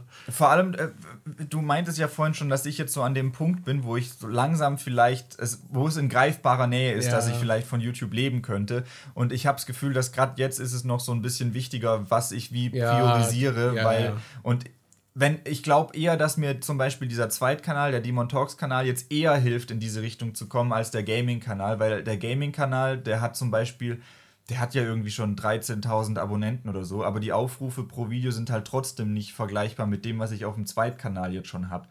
Also auf dem Gaming-Kanal ist irgendwie, ich glaube, wenn ein Video gut läuft, hatte es irgendwie 1000 Aufrufe oder so. Und mit dem Zweitkanal, den ich jetzt seit ein paar Wochen habe, das Wednesday-Video hat jetzt schon 5000 Aufrufe irgendwie, obwohl der Kanal selber jetzt erst 1000 Abonnenten hat. Erst. Aber ja. Der hat jetzt schon den Nachzügler-YouTube-Kanal und meinen überholt. Ja, aber. In einer Woche. aber ich glaube, aktuell muss ich das noch so ein bisschen äh, taktischer priorisieren. Und ja. ich kann mir vorstellen, dass wenn ich dann erstmal an dem Punkt bin, wo ich dann vielleicht mal sagen kann, okay, ich kann jetzt meinen Job komplett kündigen und kann fünf Tage die Woche YouTube machen, dann kann ich mir auch vorstellen, dass ich mir sage, okay, montags nehme ich Sachen für den Gaming-Kanal auf, Dienstag nehme ich Sachen für den Talks-Kanal auf und die restlichen drei Tage widme ich dann dem Hauptkanal oder so. Ja, aber wann streamst du noch? das mache ich dann am Wochenende. aber da nehmen wir dann doch Nachzügler auf. Ja. ja, nee, aber Resident Evil 2, das Remake, fand ich sehr cool. Ja, Mir fällt ja, gerade cool. auf, hätte ich das überhaupt in die Liste. Ne bei den, List bei den Spielen habe hab ich es jetzt gar. Stimmt. Die waren. Die, Ach, Red Dead Redemption, die waren gar nicht von diesem Jahr. Aber, ja, stimmt. Okay, ja, dann habe ich jetzt ja, zwei Spiele genannt, die. Aber ich habe auch. Du hast nicht so viel intensiv ich, gespielt. Ich habe halt Sachen angespielt wegen der Arbeit, weil ja, wir halt jeden Monat da ein. Aber da war nichts dabei, was ich jetzt wirklich durchgespielt habe. Ja. okay. Das, das, ich ich finde die Ausnahme okay. Okay. Ja, dann lass uns mal noch über ein Spiel aus diesem Jahr sprechen. Was süchtig gemacht hat jetzt. Was so auch so. Weißt du, ich habe öfter dieses dass ein Spiel oder so ein Phänomen irgendwie aufkommt und ich weiß, ah ja, das würde mir sehr wahrscheinlich gefallen, aber ich habe Angst. Angst, dass ich dem verfall. Und dann zögere ich das immer so ein bisschen hinaus und widerstehe, dem nicht nachzugehen. Und dann irgendwann mache ich dann doch. Und dann ist es genau wie ich dachte. Marvel Snap, Leute. Marvel Snap. ja, ich habe davon mitbekommen, weil ein Arbeitskollege von mir davon geschwärmt hat und der meinte, dass er das spielt. Und dann dachte ich so, ja, okay, gucke ich halt auch mal rein. Und ich war instant gehuckt. Instant. es ist eigentlich ein total simples Prinzip. Es ist ein kostenloses Kartenspiel, was du am PC oder am Handy spielen kannst oder auch am Tablet. Und ja, Kartenspiel. Es gibt äh, jede Runde drei Locations, also drei Orte, an denen du Karten spielen kannst. Und jede Location hat halt äh, Location hat unterschiedliche Eigenschaften, wie zum Beispiel Karten an dieser Location bekommen plus eins Power, Karten an dieser Location ähm, was weiß ich, können nicht zerstört werden oder so. Und das ist halt in jedem Spiel auch anders, welche drei Locations da sind. Ja, und im Prinzip legst du dann halt deine Karten dahin. Äh, ein Spiel geht normalerweise sechs Runden. Jede Runde bekommst du eine, äh, hast du halt eine gewisse Energie, die du ausgeben kannst und die wird von Runde zu Runde mehr. In Runde 1 hast du eine Energie zur Verfügung, in Runde 2 zwei und so weiter. Und die Karten, je nachdem wie stark die sind, kosten die halt auch unterschiedlich viel Energie. Und dann musst du halt immer so ein bisschen haushalten mit, wie viel Energie hast du, was willst du ausgeben, wie spiele ich das jetzt. Und es gibt natürlich Karten, die verschiedene Effekte haben. Du kannst zum Beispiel Decks darauf aufbauen, die darauf ausgelegt sind, dass du deine Karten hin und her bewegst von äh, verschiedenen Locations, weil normalerweise ist das eigentlich, wenn du eine Karte irgendwo hinlegst, dann bleibt sie auch bei dieser Location, außer sie wird durch einen bestimmten Effekt verschoben. Es gibt dann Decks, die sind darauf ausgelegt, dass du gegnerische Karten, die schon liegen, zerstörst. Es gibt Decks, die darauf, darauf ausgelegt sind, dass du Karten von dir selbst opferst und zerstörst, um dadurch andere Karten stärker zu machen. Im Prinzip wie bei anderen Kartenspielen wie Magic oder sonst irgendwas. Ja, da gibt es ja diese Mechaniken auch. Aber es ist halt so krass einsteigerfreundlich, dass du wirklich instant raffst, wie das Spiel funktioniert. Und du hast halt, die Decks bestehen nur aus zwölf Karten, glaube ich. Deshalb macht es auch Spaß, an den Decks rumzubauen, weil du jede Kleinigkeit eigentlich direkt im Balancing merkst, ob das ja, jetzt gut oder ja. schlecht für dein Deck war. Und es ist, die Runden sind halt so kurzlebig, dass du voll schnell mal zwischendrin welche spielen kannst. Ja, die gehen halt so, weiß nicht, so drei bis fünf Minuten vielleicht. Ja. Das, also die sind schon sehr kurz. Und wir müssen noch über die perfide Mechanik des Snaps sprechen, das dem Spiel auch seinen Namen verleiht. Wenn man schnipst, dann sagt man dem Gegner, ich glaube, ich gewinne. Ja, so ich mach dich fertig. Das ist ich mach dich fertig und wenn man snappt und dann gewinnt, ist die Belohnung, die man dann im Ranking aufsteigt, dann auch höher. Die verdoppelt sich. Aber der Gegner kann dann sagen, nee, ich gewinne. Ich bin besser als du. Der mir gerade gesagt hat, dass du besser als ich bist, glaube ich nicht. Und dann wird der Einsatz nochmal verdoppelt. Das ja, also in einem normalen Spiel, also es gibt so, so ein so ein Ranking, so ein Spieler-Ranking, so wie es auch bei Overwatch irgendwie kannst du in der Bronze-Liga sein, in der Silberliga, ja, Gold und, und, so weiter. Ein Ranking hat halt irgendwie, du brauchst zehn Punkte, um aufzusteigen und wenn das Spiel bis zu Ende gespielt wird, gibt es zwei Punkte, die du gewinnst wenn es zweimal verdoppelt wird, kriegst du halt acht. Ja. Das, und, aber du kannst halt auch acht Punkte dann verlieren. Ja, eben. Dadurch ist es so ein bisschen immer ein Gamble, ob man jetzt snappt oder nicht, weil du kannst dir, wenn du sicher bist, snappen und halt richtig viele Punkte auf einmal gewinnen, kannst aber auch genauso schnell dann halt wieder absteigen in den Punkten her. Ja. Und ja, halt vor allem dieses so, aha, der Gegner hat gerade gesnappt der, der, will mir jetzt sagen, dass er besser ist als ich. Das, das löst in mir so, so einen Urtrieb aus, wo ich direkt denke, ja, fick dich doch. So, dich mache ich fertig. Dich, sna dich snap ich zurück. Das, das, nee, ich bin besser. Das, ja.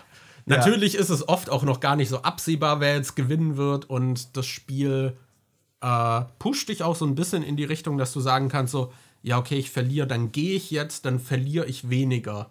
Ja. Weil wenn man snappt, ist, glaube ich, dieser erhöhte Einsatz ist dann erst in der nächsten Runde. Ja. Das heißt, manchmal kann es halt auch so ein Bluff sein, wenn zum Beispiel dein Gegner in der fünften von sechs Runden halt in der vorletzten Runde dann noch snappt, äh, signalisiert er dir halt so, ja, ich glaube, ich gewinne. Das muss aber ja nicht unbedingt stimmen. Das kann aber auch ein Bait sein. So das kann auch ein Bait sein. So dass er denkt so, ja, wenn ich jetzt vielleicht snap, dann, dann geht er. ja. das ist halt, ja, das ist ganz cool, aber auch ein bisschen perfide. Ich mag nicht, was es mit mir macht und in mir auslöst, aber ja, ja. Was ich bisher noch ein bisschen schade finde am Spiel ist, es ist noch Early Access und viele Funktionen fehlen noch. Man kann ist zum es Beispiel, immer noch Early Access? Also, also steht mal immer noch Early okay. Access unten dran. Ähm, du kannst zum Beispiel noch nicht gezielt gegen bestimmte Leute spielen. Du kannst nur gegen Randos spielen. Also du drückst einfach auf Starten und dann wird ein zufälliger Typ ausgesucht und dann spielst du gegen den. Ja, Aber man kann nicht mit Freunden spielen. Ja, ich konnte jetzt noch nicht Markus fertig machen zum Beispiel. Das finde ich sehr schade. Ähm, wir müssen uns mal nebeneinander setzen und dann immer im gleichen Moment auf Suche drücken und gucken, ob es wirklich wirklich irgendwann mal passiert, dass wir einander finden. Weil ich hatte ja neulich auch den Fall, dass ich zweimal hintereinander gegen den ja. gleichen Spieler gespielt habe. Vielleicht, wenn wir uns synchronisiert hinsetzen und auf Spielen suchen, kann es vielleicht passieren, dass wir gegeneinander antreten. Ich glaube, von der Sammlung her sind wir gerade auch relativ gleich auf und das wird ja auch passend dazu gematcht. Ja, genau. Es geht nämlich da, äh, was auch sehr gut ist, ist, es gibt halt so verschiedene Kartenpools, in denen du ähm, ja, bestimmte Karten halt bekommst. Und du äh, hast ein Sammlungslevel, das steigt dadurch auf, dass du deine Karten aufbesserst. Also wenn du Karten im Spiel benutzt, bekommst du dafür solche Booster und die kannst du dann benutzen, um deine Karten aufzurüsten, dass zum Beispiel der Rahmen ein bisschen schicker aussieht, dass die Karte dreidimensional wird, dass sie animiert wird und so. Und dadurch, dass du sowas machst, steigst du im Sammlerlevel auf und dadurch schaltest du neue Karten frei und irgendwie es gibt dann einen Pool, der, ich weiß gerade gar nicht, wie weit der geht, irgendwie bis Level 200 noch was ist der erste Pool. Ja. Wenn du dann dieses Level 200 noch was erreicht hast, hast du alle Karten aus dem ersten Pool freigeschalten. Dann kommst du in den zweiten Pool, dann irgendwann in den dritten und ähm, dadurch. Genau, es halt ist halt so, innerhalb des Pools hast du keine bestimmte Reihenfolge, in der du die Karten freischaltest, aber sobald du ein bestimmtes Level erreicht hast, hast du halt alle aus diesem Pool dann. Ja. Genau. Und dann geht das erst weiter in den nächsten Kartenpool. Und dadurch ist das Spiel halt super einsteigerfreundlich, weil du halt auch immer Gegner bekommst, die halt dann, im gleichen Pool sind ungefähr ja, wie du. Also es passiert halt nicht, dass du dann irgendwie mit deinem Anfängerdeck irgendwie dann äh, spielst und dann wirst du halt von so einem Pay-to-Win-Dude fertig gemacht, der halt alle Karten hat und ja, dir halt total überlegen ist. Das passiert so, halt einfach nicht so krass ist das Pay-to-Win auch gar nicht, weil natürlich, es ist ein kostenloses Spiel, natürlich hast du Ingame-Käufe drin und es gibt verschiedene Währungen und die dich dann verwirren sollen, dass du den Wert vom Geld nicht richtig ja, einschätzen es, kannst. Es hat zig dieser Mechaniken drin, aber ihr Augenmerk liegt eher darauf, dass man kosmetische Items dann, ja. und dann du dafür Geld ausgibt. Das ist für Kartenspiele ungewöhnlich. Du kannst halt auch ähm, du kannst dir gar nicht so einen krassen Vorteil dadurch erkaufen, dass du äh, Geld ausgibst, weil äh, du kannst dir Gold kaufen und von Gold kannst du dir dann im Spiel Credits holen. Und diese Credits kannst du in Verbindung mit den Boostern dafür nutzen, dass du deine Karten aufrüstest und durch das Kartenaufrüsten steigst du halt im Sammlerlevel auf und schaltest neue Karten frei.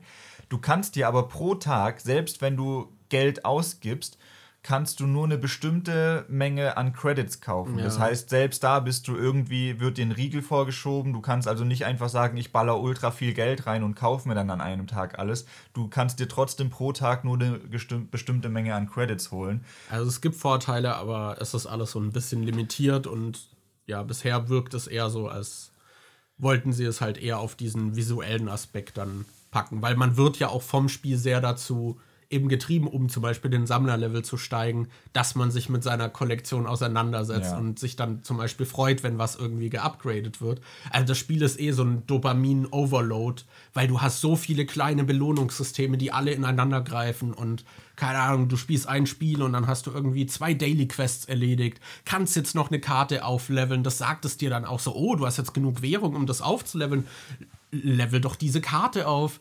Und keine Ahnung, oh, du hast noch ein Battle Pass-Level erreicht, den man halt auch kostenlos spielen kann äh, mit begrenzten Belohnungen. Und dann so, ja, hier noch eine neue Belohnung. Ja, wenn du jetzt die Karte äh, upgradest, dann schaltest du aber in deinem Sammlungslevel einen neuen Slot frei, wo du eine neue Karte bekommst. Und ja. du weißt halt auch noch nicht, was du bekommst. Und dann ist es auch noch so, ah, vielleicht kriege ich diese eine Karte, die mir noch gefehlt hat, um dieses eine Deck jetzt mal auszuprobieren. Und das ja. Das klingt schon alles sehr scammy, aber du kannst halt wirklich alles kostenlos auch machen. Ich habe bisher noch keinen einzigen Cent für das Spiel ausgegeben. Ich habe schon ein paar Mal überlegt, ob ich mir mal so den Battle Pass hole, aber habe ich noch nicht das 3-Euro-Bundle geholt. Ich habe mir nicht mal das 3-Euro-Einstiegsbundle geholt, obwohl das preis-leistungsmäßig im Vergleich zu den anderen Sachen sehr, sehr gut ist. Ich habe mir nicht mal das geholt. Ich habe noch keinen Cent für dieses okay. Spiel ausgegeben. Bin jetzt aber schon in Pool 3, Sammler Level 500 und bin schon fast mit dem Battle, äh, mit dem Season Pass irgendwie durch. Ähm, also es geht auch, ohne dass man Geld dafür ausgibt. Und es ist halt sehr gut für einen schnelllebigen Spaß irgendwie zwischendurch. Das kannst du auch gut irgendwie in der Bahn spielen. In der U-Bahn habe ich manchmal das Problem auf dem Weg zur Arbeit, dass dann gerade die Verbindung irgendwie zum Internet schlecht ist und das dann ewig dauert. Aber ansonsten kann ich, kannst du unterwegs gut spielen, kannst du irgendwie auf dem Sofa abends mal ein paar Runden spielen oder 20. Ähm, ja. Was ich auch ganz cool finde, ist mit den Kartenpools äh, ist es so, dass zum Beispiel im, am Anfang hast du halt eher so Basic-Karten, die dann von den Effekten her, da ist es halt eher so, dass du man das Tempo-Decks spielst, dass du halt so viel Value, so viel Wert und Power irgendwie aus jedem Spielzug irgendwie rausquetscht. Und da ist das Spiel am Anfang noch relativ simpel, aber halt auch gut, um dann so die Basics zu lernen und reinzukommen. Und mit den höheren Kartenpools hat man dann auch dann so neue Werkzeuge, die dann mehr so Kombos ermöglichen. Und dadurch öffnet sich die Komplexität des Spiels dann auch immer mehr. Also das Spiel nimmt einen echt so in den Arm, legt einen so, so eine warme Decke drumrum und holt dich ganz langsam so rein. Dann irgendwann kriegst du, kriegst du noch deine heiße Schokolade, dann, dann kommen sie irgendwann noch mal so hier noch ein paar Marshmallows rein, so machst dir gemütlich, bleib hier und ja, führen einen da so ganz langsam irgendwie rein und ja. Es ist halt auch so, dass du die wirklich die ganze Zeit immer so ein bisschen dein Deck upgraden musst und Sachen ändern musst, weil du kannst nicht einfach ein Deck bauen und das funktioniert dann die ganze Zeit, weil irgendwann kommst du halt in einen neuen Pool und dann merkst du schon, boah, scheiße, da ist jetzt eine Karte plötzlich dabei, die die Gegner haben, die mein ganzes Deck auskontert. Ja, ja. Ich weiß noch, ich habe zum Beispiel so ein Ongoing-Deck gehabt. Es gibt solche Effekte, die sind ongoing, das heißt, die sind fortwährend und werden immer aktualisiert. Das ist zum Beispiel, während diese Karte draußen ist, bekommen alle deine anderen Karten plus eins. Und das wird dann halt ständig aktualisiert. Wenn du eine neue Karte spielst, wird die dann auch noch von diesem Effekt getroffen. Es gibt aber auch zum Beispiel Effekte, die wirken nur einmalig, wenn du eine Karte spielst und dann aktualisieren die sich nicht. Und ich hatte dann halt so ein Ongoing-Deck und konnte dadurch äh, mit mehreren Karten alle anderen so hoch pushen, dass ich mega stark war. Und dann kommt irgendwann so plötzlich die Enchantress-Karte dazu. Und die hat halt als Effekt, dass alle Ongoing-Effekte an der Location einfach gelöscht werden. Ja. Und dann war ich halt richtig gearscht mit meinem Ongoing-Deck, weil die Gegner plötzlich immer eine Enchantress dabei hatten und so. Und dann musst du gucken, wie kann ich diese fucking Enchantress jetzt countern? Und dann gibt es diese Cosmo-Karte, die On-Reveal-Effekte nicht möglich macht. Ja. Und dann kannst du dich damit so ein bisschen schützen. Also man muss halt immer wieder dann trotzdem an seinem Deck tüfteln und äh, ein bisschen was ändern. Also das hält es halt auch immer irgendwie so ein bisschen frisch. Ja, das ist ganz cool. Also auch wie man eben echt mehr Merk Werkzeuge dann mit der Zeit bekommt. Eben am Anfang ist man sehr darauf fokussiert, so okay, was mache ich jetzt mit meinen Karten und wie platziere ich die am besten und dann wird es immer mehr interaktiver, dass man halt auch darauf achten muss, was der Gegner dann macht. Ja. Äh, und dass man vielleicht auch eher dann zum Beispiel vorahnt, was jetzt sein nächster Zug sein könnte und so. Es gibt zum Beispiel eine Karte, die kann man in Runde 6 nur spielen. Die hat dann super viel Angriff, aber die kann man nur spielen, wenn man im Zug davor nichts gespielt hat. Und das ist natürlich dann ein klares Zeichen, wenn der Gegner einfach eine Runde skippt so, okay, wahrscheinlich wird er jetzt diese starke Karte spielen. So, dann kann man zumindest schon predikten, okay, aber wo wird er sie spielen und wie platziere ich mich jetzt am besten, dass ich die, diesen hohen Wert, den er dann auf das Feld packen wird, abfedern kann und so. Das ist schon ganz cool. Ja. Also man hat da auch deutlich mehr Mindgames irgendwie. Also sie holen sehr viel, sag ich mal, aus dieser simplen Spielstruktur raus und dadurch bleibt es halt auch irgendwie frisch. Und ich glaube, jetzt wir sind ja jetzt in Pool 3 angekommen, das glaube ich auch mit der größte Kartenpool. Da bin mhm. ich jetzt mal gespannt, wie sich das da dann noch entwickelt. Was vor allem, also das haben wir, da haben wir noch gar nicht drüber geredet, wenn man sich so ein bisschen mit Marvel auskennt und da so ein Fan ist, das, es, es steckt auch so viel Liebe im Grafikdesign von dem Spiel drin so, und ja. wie, also wenn du zum Beispiel eine Ant-Man-Karte spielst, und die haben dann alle so unterschiedliche Animationen, wenn du diese Karten spielst und die haben halt Effekte, die zu dem Superhelden auch passen. Wenn du Ant-Man zum Beispiel die Karte packst und aufs Spielfeld ziehst, dann wird die Karte, die schrumpft dann erst so ein bisschen und wenn sie aufs Feld kommt, dann wird die wieder größer. Oder wenn du eine Spider-Man-Karte hast und die rumziehst, dann äh, hältst du die quasi gedrückt und dann schießen aus der Karte zwei solche Spinnennetze raus, die sich am Bildschirm festhalten und dann ziehen die halt auch mit, wie du die Karte ziehst und so. Und jede Karte hat halt irgendwie so einen Effekt und so eine Animation, die zu dem jeweiligen Helden passt und es ist halt auch es ist, ist halt auch richtig schick, das Spiel einfach. Ja, also ihr merkt, wir sind total in den Bann gezogen. Ja. Und ich glaube, wir, wir ziehen weiter, bevor wir jetzt noch eine halbe Stunde über Wanda Snap sprechen. Was wahrscheinlich gar nicht so schwer wäre. Ja. Okay, Serien. Was hast du für Serien, Daniel? Ich habe dieses Jahr die letzte Staffel von The Walking Dead gesehen. Und ähm, da wollte ich eigentlich auch noch ein Video auf meinem Zweitkanal zu machen. Ähm, ich habe Walking Dead gar nicht. Also ich war da nie so ein ultra krasser Fan davon. Ich habe da auch mal zwei, drei Jahre lang einfach nichts geguckt und dann auf einen Schlag die drei Staffeln, die ich verpasst hatte, dann weggebinged und so. Ähm, und das Ende war so, weiß ich nicht. Ich fand's okay. Also ich weiß jetzt, ich sag mal, es ist ein Spoiler, aber eigentlich finde ich das gar nicht so krass. Also es gibt, es gibt so eine Art Happy End, dass die dann halt am Schluss so eine große Siedlung haben, wo die dann wohnen und ähm, Wo nicht nur abgefuckte Leute drin sind. ja, aber das fand ich jetzt als Ende gar nicht so geil, weil im Prinzip viele Staffeln oder so geendet haben. Die waren schon oft an der Situation, wo die dann plötzlich eine neue Siedlung haben und man denkt, alles ist gut und dann kommt halt die nächste Staffel und dann siehst du halt, wie das wieder in die Brüche geht. Und im Prinzip war das Finale jetzt wie so ein normales Finale, was die schon öfter hatten, nur dass es halt nicht weitergeht und du nochmal siehst, wie die Siedlung kaputt Mhm. geht. Deshalb, eigentlich war es jetzt nichts Außergewöhnliches, was es davor nicht schon gab. Was mir aber so ein bisschen das Ende noch äh, kaputt gemacht hat, ist, dass es so diese ähm, Disney Plus Marvel Richtung angenommen hat, weil du hast ja bei Disney Plus, bei den Star Wars Sachen, die kommen und bei allem, was da irgendwie produziert wird, hast du ja kein richtig abgeschlossenes Ende mehr, sondern alles ist am Ende dann direkt nochmal wie ein Werbeclip für das, was als nächstes kommt. es, also du wirst dauernd daran erinnert, dass Ja. es jetzt bald noch mehr Content gibt, den du konsumieren kannst und bei The Walking Dead ist es halt so, es ist eine Spin-off-Serie angekündigt zu Daryl Dixon, und dann hast du halt einen Teaser dafür gesehen, dass der jetzt weiterzieht und du siehst, ah, okay, da kann ich dann noch weiter gucken, mit dem geht's noch weiter. Und ähm, Rick und Michonne, äh, Michonne, die sind halt auch noch irgendwie unterwegs. Die hat man dann auch kurz im Finale gesehen, aber das ging halt auch schon so in die Richtung von, da geht's noch weiter, da passiert noch was. Das heißt, du hast zwar The Walking Dead ist jetzt zu Ende, aber gleichzeitig haben sie am Ende halt auch noch gesagt, guck mal, da gibt es bald noch zwei Ja. andere Sachen, wo du weiter gucken kannst und das weiß nicht. Ich finde, es ist halt kein schönes Finale, kein schöner Abschluss, wenn es im Prinzip dann ein Werbeclip ist für, guck mal, hier geht's bald noch weiter. Das, Vor allem für so eine lange, langlaufende Ja, Serie. eben. Das sind ja Kannst jetzt du- schon deutlich einige Staffeln, die es da gab. Ja, also irgendwie, irgendwie kann ich es verstehen, weil die müssen das ja unterbringen, weil du kannst ja jetzt nicht einfach. Es ist ja schon angekündigt, dass, glaube ich, ein Film sollte kommen zu Rick und die Serie zu Daryl ist auch schon angekündigt. Also musst du ja im Finale noch irgendwas mit den beiden machen, was äh, dann plausibel erklärt, warum, also warum da mit denen jetzt noch was extra kommt. Aber gleichzeitig hat es auch so einen komischen Beigeschmack, finde ich. Ja, ja. Aber war trotzdem eins deiner Highlights oder wolltest du nur drüber reden?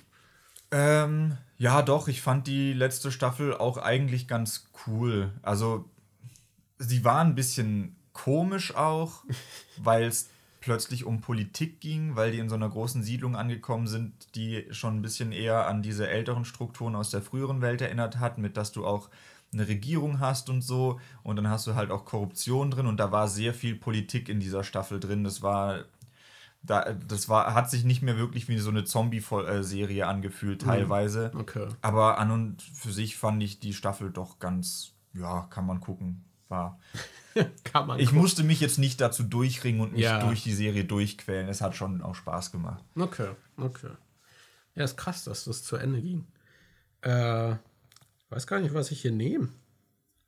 Ich fange mal mit was an, was dir wahrscheinlich gar nicht viel sagt. Und zwar Dead End Paranormal Park.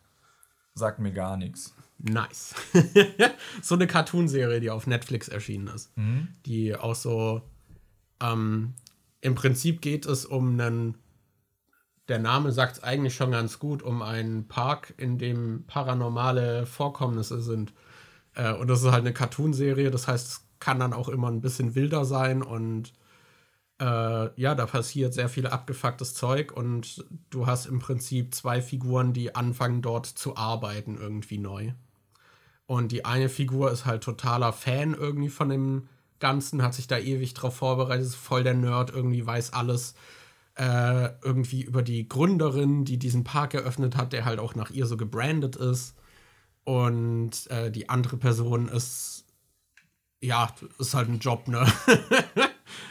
äh, um halt so ein bisschen unabhängig zu sein und vielleicht auch so aus dem Elternhaus rauszukommen. Was halt ganz interessant ist, ist, dass die eine Figur ist halt trans und das wird auch direkt so thematisiert. Es kommt dann zum Beispiel auch in der Serie vor, dass äh, sie sich nicht ganz so wohl fühlt, eben damit, wie zum Beispiel die Großmutter äh, sie zum Beispiel misgendert hat und es halt irgendwie überhaupt nicht respektiert und äh, das wird halt auch alles so mit eingebaut, aber gleichzeitig ist es halt auch so eine funny Cartoon-Serie, die halt einem eine gute Zeit gibt. Und ich finde, die jongliert das beides irgendwie ganz gut, mhm. dass man halt diese persönlichen Konflikte der Figuren hat und äh, ja, dann trotzdem diesen sehr abgedrehten Plot irgendwie. Also so Teil des Gespanns ist dann halt auch noch so, ich, ich sag mal, Dämon, so eine Dämonin irgendwie.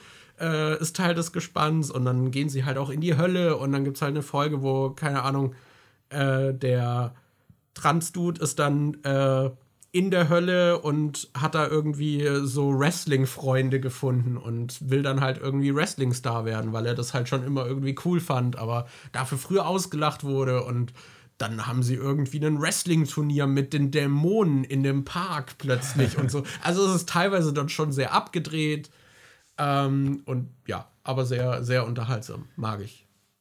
Und halt auch sehr queer. Das und wie ist die schon abgeschlossen? Cool. Geht die noch weiter? Äh, da gab es jetzt zwei Staffeln. Die kamen, glaube ich, auch beide dieses Jahr. Hm.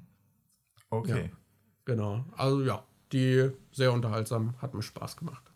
Guck gerade, was habe ich Aber noch? Ist halt auch so die 20 Minuten Folgen und ja. es gibt halt irgendwie so 8 bis 10 oder so pro Staffel. Das guckt sich halt auch weg. Ne? Ja. Das sind so, aber mag ich ganz gern so diese Serien für zwischendurch. Dann habe ich noch äh, eine Serie, die wir beide geguckt haben, House of the Dragon. Lass uns über Inzest sprechen. haben wir in der letzten Folge noch nicht genug. Ja.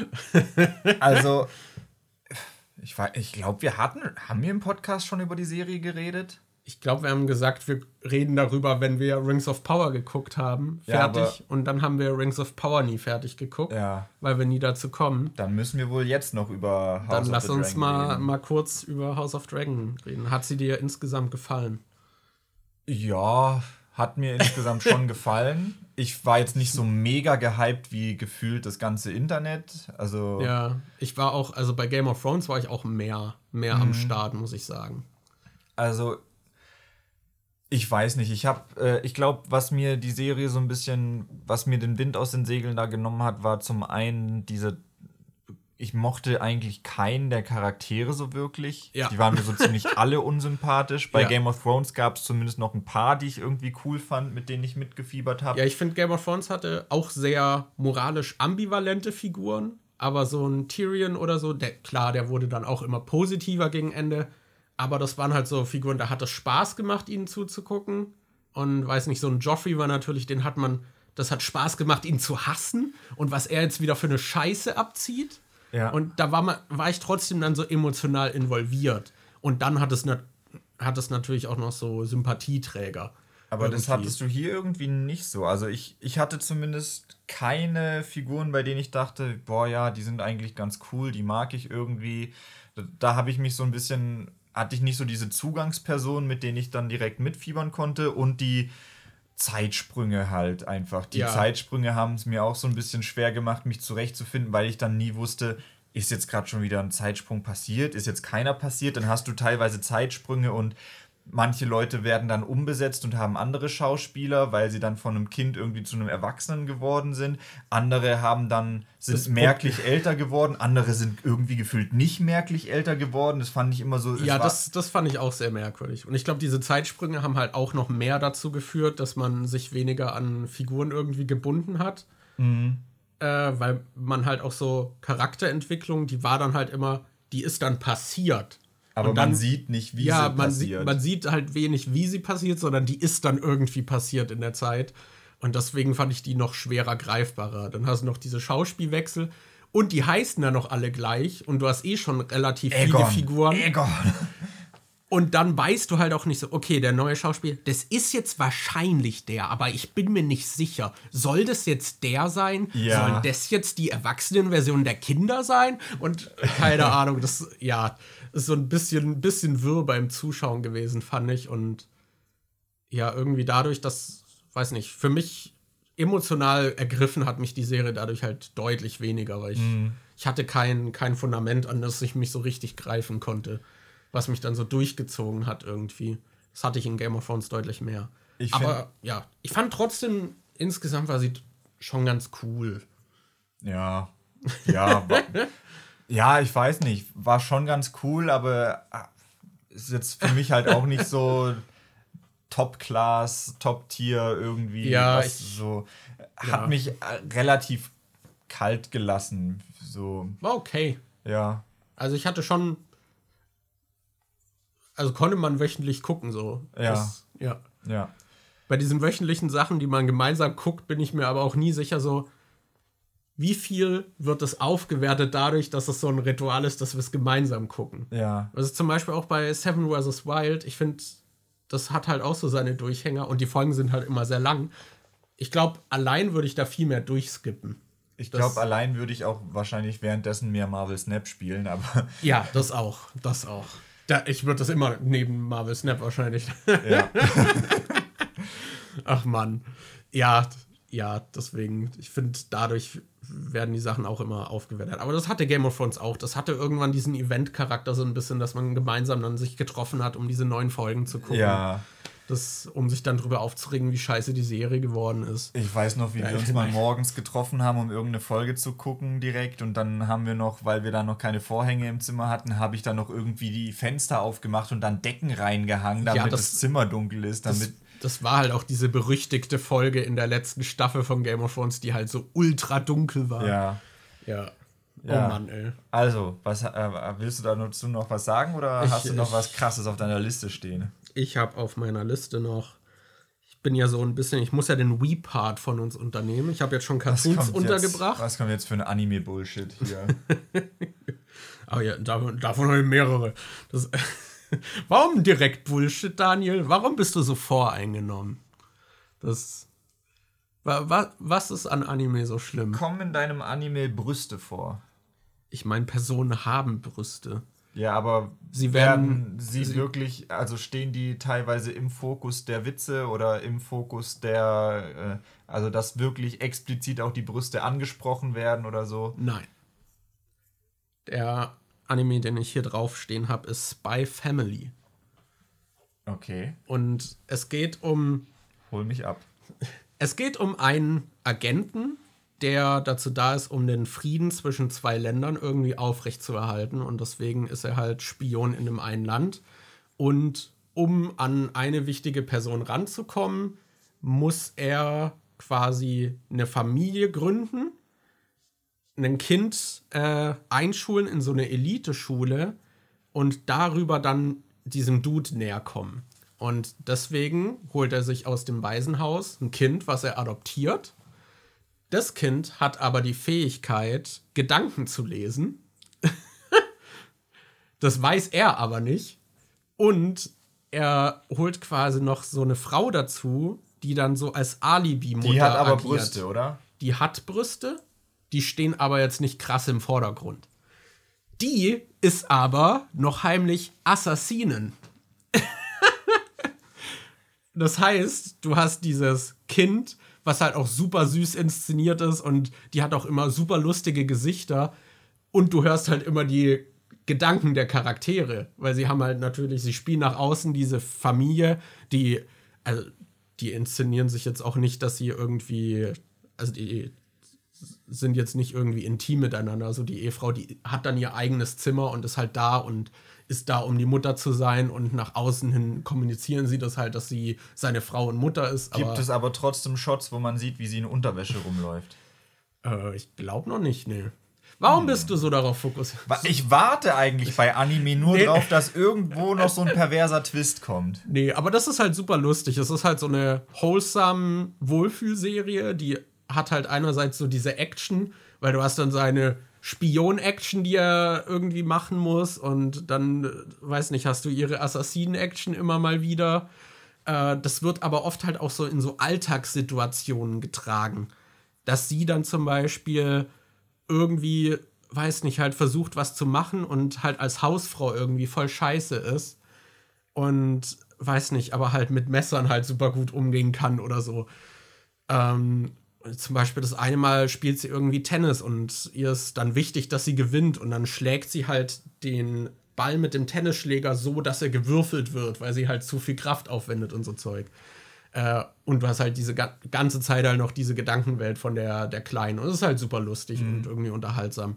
Also die finden da eine sehr gute Brücke irgendwie, dass sie dann du hast halt einerseits ist es dieses total absurde Trio an Familie, was halt überhaupt keine Familie funktionale eigentlich ist aber irgendwie ist es dann trotzdem so wholesome Familie und sie werden dann immer in so Situationen irgendwie gebracht, das dann halt lustig ist und dann ist sie halt an der Schule, an dieser Elite-Schule, wo halt überall so reiche Snobs sind und hat dann halt zum Beispiel auch bei Klassenarbeiten, hört sie halt die Gedanken aller Kinder im Raum und kann sich dann nicht konzentrieren. Hm. Versucht dann zum Beispiel auch teilweise davon die Lösung irgendwie zu erraten, ist halt eigentlich voll scheiße in der Schule und baut irgendwie Müll irgendwie und natürlich, weil die Mission für den Spion wichtig ist, darf das eigentlich nicht sein. Und dann gibt es zum Beispiel irgendwie, dass sie Prüfungen schreibt und die verkackt und er bricht dann in die Schule ein, um die Prüfungsergebnisse zu ändern. Da das so eine Elite-Schule ist, ist es natürlich super gesichert.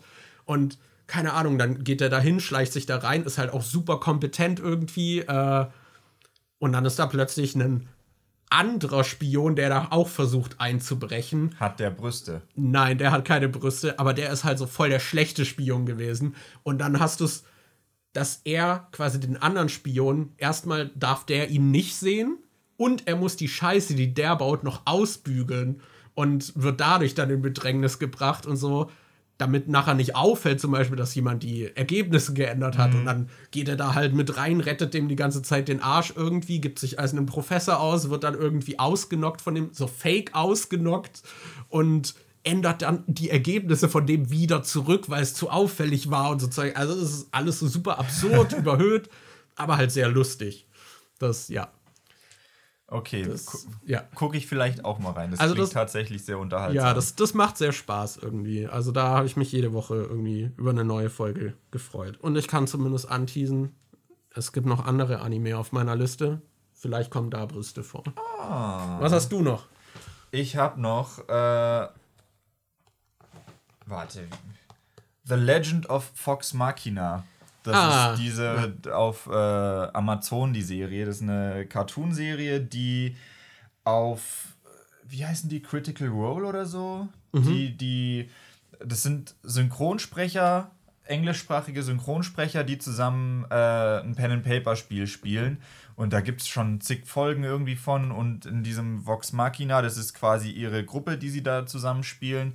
Und da wurde jetzt ein Cartoon zu produziert, in dem die, die, also in dem die ihre eigenen Rollen, die sie halt in einem YouTube-Format und so auch spielen, die sie dann halt auch selber ähm, Voice-Acten, weil es Voice-Actor sind.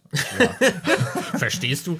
Also ich glaube, da ist auch äh, Laura Bailey dabei, die man irgendwie ja. kennen könnte. Es ist, äh, ich weiß gerade nicht, wie sie heißt, die von Ellie aus The Last of Us, mhm. die ist auch mit dabei. Ähm, es sind halt wenn man so ein bisschen auch Videospiele spielt und so, ähm, kann man da auch ein paar Stimmen von kennen. Und was ich da halt sehr cool finde, ist, es hat halt total diesen Pen-and-Paper-Vibe. Also, dass du da erstmal abgedrehte Charaktere hast. Du hast äh, halt diese, du hast einen Baden, der dann halt mit Musik die anderen aufpowern kann. Du hast dann so einen Ork, der halt voll stark ist und aber ein bisschen dämlich. Du hast dann irgendwie so einen Mage. Du hast halt diese, dieses ganze Klassische, was du halt in so einem Spiel auch hast.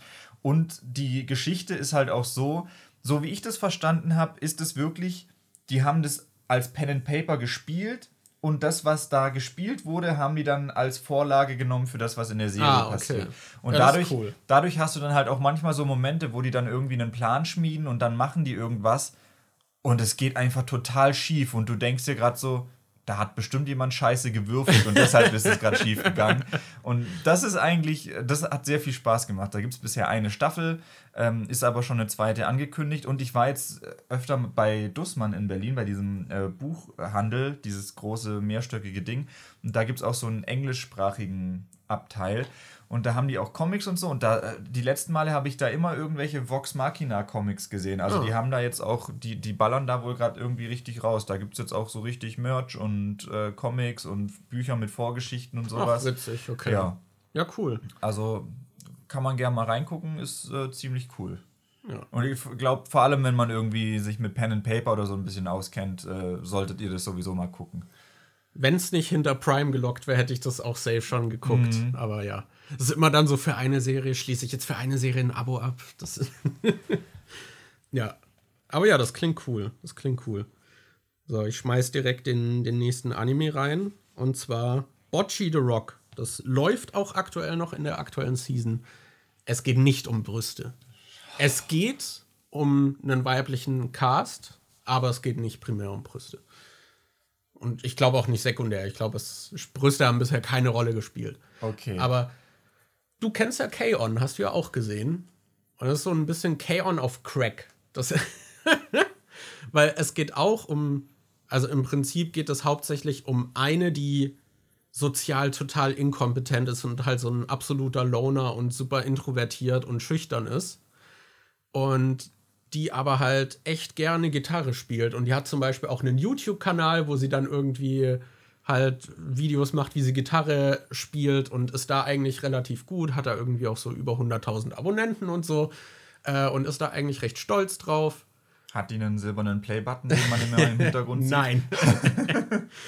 äh, also an sich eigentlich relativ kompetent, aber sie war halt noch nie in der Lage, in einer Band zu spielen, weil sie es sozial halt einfach nicht hinbekommt, irgendwie halt auf jemanden zuzugehen oder kann sich auch nicht vorstellen, halt auf so einer Bühne zu stehen und so ähm, in ihrer Vorstellung äh, macht sie das schon. Du hast halt, das macht die Serie auch aus, dass sie die Sachen immer sehr absurd in ihrer Vorstellung dann auch so, äh, ja, so ausführt und halt so übertrieben darstellt. Und das macht die Serie auch so ultra besonders, weil sie da halt super wild irgendwie in der Inszenierung sind. Und teilweise dann auch so, du hast halt so Sketches, die dann plötzlich so vom Stil her komplett anders sind in ihrer Vorstellung oder ein so Gesprächsfetzen führt dann dazu, dass sie wieder sich im Kopf was vorstellt, so ähnlich wie bei Scrubs mit den Tagträumen ah. irgendwie, mit so absurden Szenarien irgendwie, dass sie sich dann halt ausmalt so, keine Ahnung, irgendwie hat sie gehört, es ging irgendwie um Zukunft oder was man irgendwie da macht und dann malt sie sich halt direkt aus, wie sie in so einem Dead-End-Job ist und unglücklich mit ihrem Leben ist und das dann halt alles irgendwie ausarbeitet und das wird sehr lustig irgendwie inszeniert und halt auch die anderen Figuren, die dann so darauf reagieren. Aber es geht halt darum, dass sie dann doch in eine Band so reinstolpert quasi und dann auch so ein bisschen über sich hinauswachsen muss. Und es ist sehr cool. Also der Cast macht Spaß.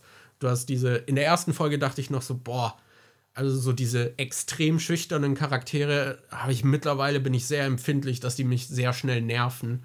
Aber es ist bei ihr halt so over the top. Äh, und Teil der Identität der Serie, dass es dann wieder lustig ist mhm. und unterhaltsam, weil es so viel auch damit macht. Irgendwie. Und die Figuren dann das halt irgendwann auch wieder hinnehmen, so weißt du, dass sie sich unterhalten. Dann hast du bei ihr, wie sie im Kopf irgendwie abdriftet. Und dann hast du so die anderen, die so, ah, ist Bocci wieder, haben wir irgendwas gesagt, was sie wieder so ausgenockt hat, dass sie jetzt gar nicht mehr ansprechbar ist oder so. Ähm, das wird immer super lustig inszeniert. Es gibt auch so eine Szene, wo sie irgendwie dann so vorschlagen, so, ja, lass doch irgendwie lass diese Bilder, die wir jetzt gemacht haben, so auf Instagram posten. Hey Bocci, du solltest dir auch einen Instagram-Account machen. Und dann stellt sie sich halt direkt irgendwie, ist so komplett ausgenockt, dass sie halt nicht damit klarkommen würde, irgendwie, wenn Leute dann ihr so Aufmerksamkeit schenken und sie dann auch so machthungrig werden würde, dass sie mehr braucht und mehr Aufmerksamkeit und liegt dann irgendwie am Boden und dann wird es so animiert, dass sie da so rumzuckt irgendwie. Es ist sehr lustig. Ah. Also, ja, sehr sympathisch. Kann ich nur empfehlen. Cool. Ich habe jetzt noch. Ich, das ist, ich finde es witzig, dass wir bei den. Ich habe das Gefühl, bei den Serien haben wir jetzt sehr viel dabei, was der jeweils andere nicht gesehen hat. Ja, ja. Ich habe jetzt nämlich noch äh, Only Murders in the Building. Da Ah, kam ja. dieses Jahr die zweite Staffel raus. Ich weiß nicht, ob ich da über die erste oder so mal geredet habe.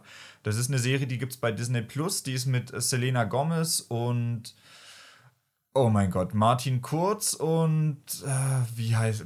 Da spielt Selena Gomez mit? ja, Ah, wusste ich gar nicht. und boah, wie heißt der andere? St- Steve Martin, der äh, irgendwie schon in seinen 70ern ist, aber halt trotzdem noch irgendwie fit aussieht. Das ist voll krass.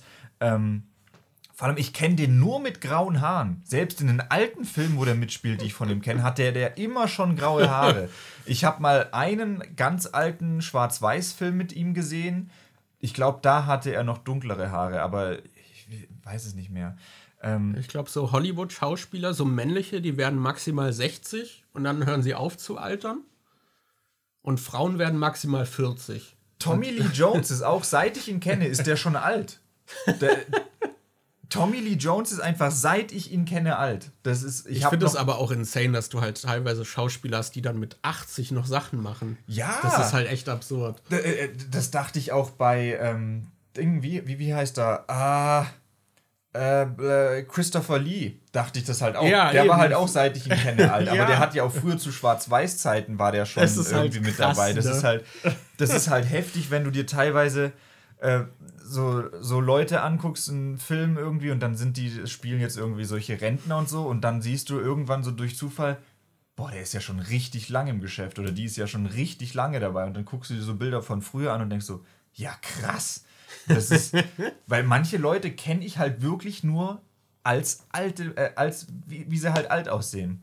Aber darum soll es gar nicht gehen. In Only Murders in the Building geht es darum, dass ähm, die drei Figuren, äh, die von denen gespielt werden, die ich gerade genannt habe, die ähm, leben alle im gleichen Gebäude in New York. Das ist so ein großes, das ist was, was ich sowieso voll interessant fand. Da stand ich neulich mit Falco irgendwie draußen auf dem Balkon und habe darüber geredet, dass das das da so gibt und dass das bestimmt nochmal ein völlig anderes Lebensgefühl ist. Das ist so ein großes Gebäude in New York und da wohnen die alle drin und haben da so Wohnungen gemietet. Aber dieses Gebäude ist halt so groß und mehrstöckig und so, dass du am Anfang einen richtigen Empfang hast, dass du ähm, äh, einen Portier hast, der sich auch drum kümmert, der dann, dass du halt Personal hast, was da durchgeht und irgendwie sauber macht, dass du sowas wie ein Gebäuderat hast und es da dann immer so äh, Ansprachen gibt und dass man sich irgendwie beteiligen kann und dass man da halt so richtig wie so eine kleine Community, wie so eine kleine Ortschaft hat, die aber in einem Gebäude gebündelt ist. Weil wir haben das ja hier in Berlin zum Beispiel auch, dass du so Wohnblocks hast und so Gebäude, wo viele Leute drin wohnen, aber da hast du ja im. Wir, wir haben zum Beispiel, ja, das Gebäude, in dem wir wohnen, gehört halt einer Wohnungsgesellschaft und du hast unten irgendwie Zettel hängen, dass du da irgendwie Ja. per App bei denen melden kannst, falls irgendwie was ist oder so. Und dann brauchen sie drei Monate, um zu antworten. Ja, aber äh, ich dachte so, das ist bestimmt auch mal interessant, in so einem großen Gebäude zu wohnen, weil du hast da auch, es geht halt hauptsächlich um dieses Gebäude. Das ist so der Mittelpunkt von der Serie. Da in der ersten Staffel ging es darum, es wurde jemand umgebracht und die drei Leute, die Hauptfiguren, haben eigentlich nicht wirklich was miteinander zu tun. Die äh, lernen sich dann aber mehr oder weniger zufällig kennen, weil die so. Ähm, der eine ist irgendwie früher mal ein bekannter Schauspieler gewesen, der jetzt aber keine wirklichen Jobs mehr hat und der halt relativ unbekannt dadurch wieder ist. Man kennt ihn nur für eine Rolle, die er früher gespielt hat. Der andere ist so ein Musical-Producer und Director gewesen, der halt auch irgendwie so ein bisschen was mit der High Society früher zu tun hatte, der aber auch eher so wieder am Abfallen ist und der eher Geldprobleme hat. Und die andere, also die von Selena Gomez gespielt wird, die ist relativ ja, ist halt relativ jung und passt vom Alter her jetzt gar nicht mit denen zusammen und die äh, ist so ein bisschen dabei, sich irgendwie selbst zu finden und teilweise mit ihrer Vergangenheit abzuschließen. Und die treffen sich dann zufällig ähm, und finden halt heraus, dass die alle ähm, gerne True Crime Podcasts hören und dann wollen die halt zusammen diesen Mord lösen, der in ihrem Gebäude stattgefunden hat. Und das ist echt cool, weil da halt auch so viele Podcast-Jokes irgendwie drin sind. Man sieht so in jeder Folge, wie sie quasi eine Podcast-Folge in der Folge produzieren und so. Und das ist auch teilweise mit so einem Meta-Humor drin, dass der Podcast dann mit einer Zeit irgendwie eine Followerschaft bekommt und dann tauchen die Follower halt manchmal auch bei dem Gebäude auf und tragen so das Merch und so. Und die zweite Staffel hat dann noch mal so eine Schippe auf das Metagame draufgelegt, weil es gab dann noch mal einen Mord und die machen dann noch mal einen Podcast zu dem und sind dann quasi in der zweiten Staffel von ihrem Podcast und dann wird es halt auch immer wieder so kommentiert. Also wird der erste Mord aufgeklärt am Ende der Staffel? Der erste Mord wird okay, aufgeklärt. Okay. Und dann gibt es aber noch einen Mord. Ja. Und das in der zweiten Staffel ist es dann halt auch so, die verläuft dann so ein bisschen anders als die erste Staffel. Und du hast dann aber immer wieder die Fans, die halt auftauchen, die dann irgendwie kommentieren, dass die zweite Staffel bisher ja irgendwie nicht so geil ist und dass das ja in der ersten Staffel besser war und so. Ja. Und hast dann dadurch immer so Meta-Commentary drin, was ganz witzig ist. Aber es ist trotzdem immer, immer richtig spannend, wer dann jetzt der Killer ist und wie alles so zusammenhängt, weil es werden halt auch sehr viele falsche Fährten gelegt und da hatte ich zum Beispiel äh, auf Instagram hatte ich ab und zu mal so Stories gepostet, dass ich das gerade gucke und dann hatte mich Jonas äh, von Gamesground hatte mich halt auch angeschrieben so äh, geschrieben so oh du guckst das auch? Ich gucke das auch jede Woche. Was habt ihr für Theorien wer es ist und so. Das macht halt schon echt Spaß. Anni ja. und ich haben uns auch wirklich immer gefreut wenn äh, eine Woche vorbei war und eine neue Folge kam ja. und so. Also das ist Only Murders in the Building, wenn ihr Disney Plus habt, guckt da mal rein. Das ist sehr unterhaltsam und äh, macht auch Spaß, da mitzurätseln. Also Staffel 2 ist jetzt abgeschlossen, oder? Staffel 2 ist abgeschlossen okay. und ich glaube, ja doch, ich glaube, es kommt auch eine dritte noch. Okay, da, da werden dann die Podcaster selbst zum Mörder für mehr Content, weil ihnen der Content ja. ausgeht. Und finanziell ist der halt schon so, so ein Teil ihres Lebens, mhm. dass sie ihn müssen. Ne? Das, okay, ja, das klingt cool. Das, ja, die habe ich auch auf dem Schirm auf jeden Fall. Irgendwann werde ich die mal noch gucken. Was ähm, hast du jetzt noch für einen krassen Anime? Ich habe tatsächlich noch einen Anime. Ich habe noch hier der wahrscheinlich bekannteste davon, Cyberpunk Edge Runners. Der sagt dir wahrscheinlich oh, auch was. den wollte ich auch noch gucken. Den wollte ich auch noch gucken. Da habe ich richtig Bock drauf. Ja, das von Trigger. Die sind, haben auch schon einen Ruf, vor allem für sehr krasse, verspielte Animation und das bekommt man auch in der Serie. Du hast einen, ja, sehr, sehr coolen Look und die toben sich echt auch kreativ aus. Du hast natürlich noch dieses edgy Cyberpunk-Ding dabei, so du hast sehr viel Nacktheit, sehr viel Gewalt. Also hast du doch noch eine Anime. Ja, ja, natürlich. Das, auch du siehst da sehr oft, glaube ich, auch Brüste. Es gibt direkt am Anfang gibt es irgendwie so ein Ding, dass der eine so ein, wie heißen sie, Braindance? Wissen Sie Braindance? Ja, dass der so einen Braindance irgendwie reinmacht, der dann plötzlich so ein Porno ist, wo man dann so aus der First Person sieht, wie eine Frau irgendwie äh, ihn reitet so. Und ich hatte das auf der Arbeit, als ich gerade irgendwie so Pause hatte, dachte ich so, ah ja, ich gucke jetzt meine Edge Runners ein. Und so nach zwei Minuten kommt diese Szene. Ich so, ich glaube, ich gucke das nicht hier. das ja, also die, der Gewaltgrad ist auch echt hoch. Äh, es ist ultra brutal.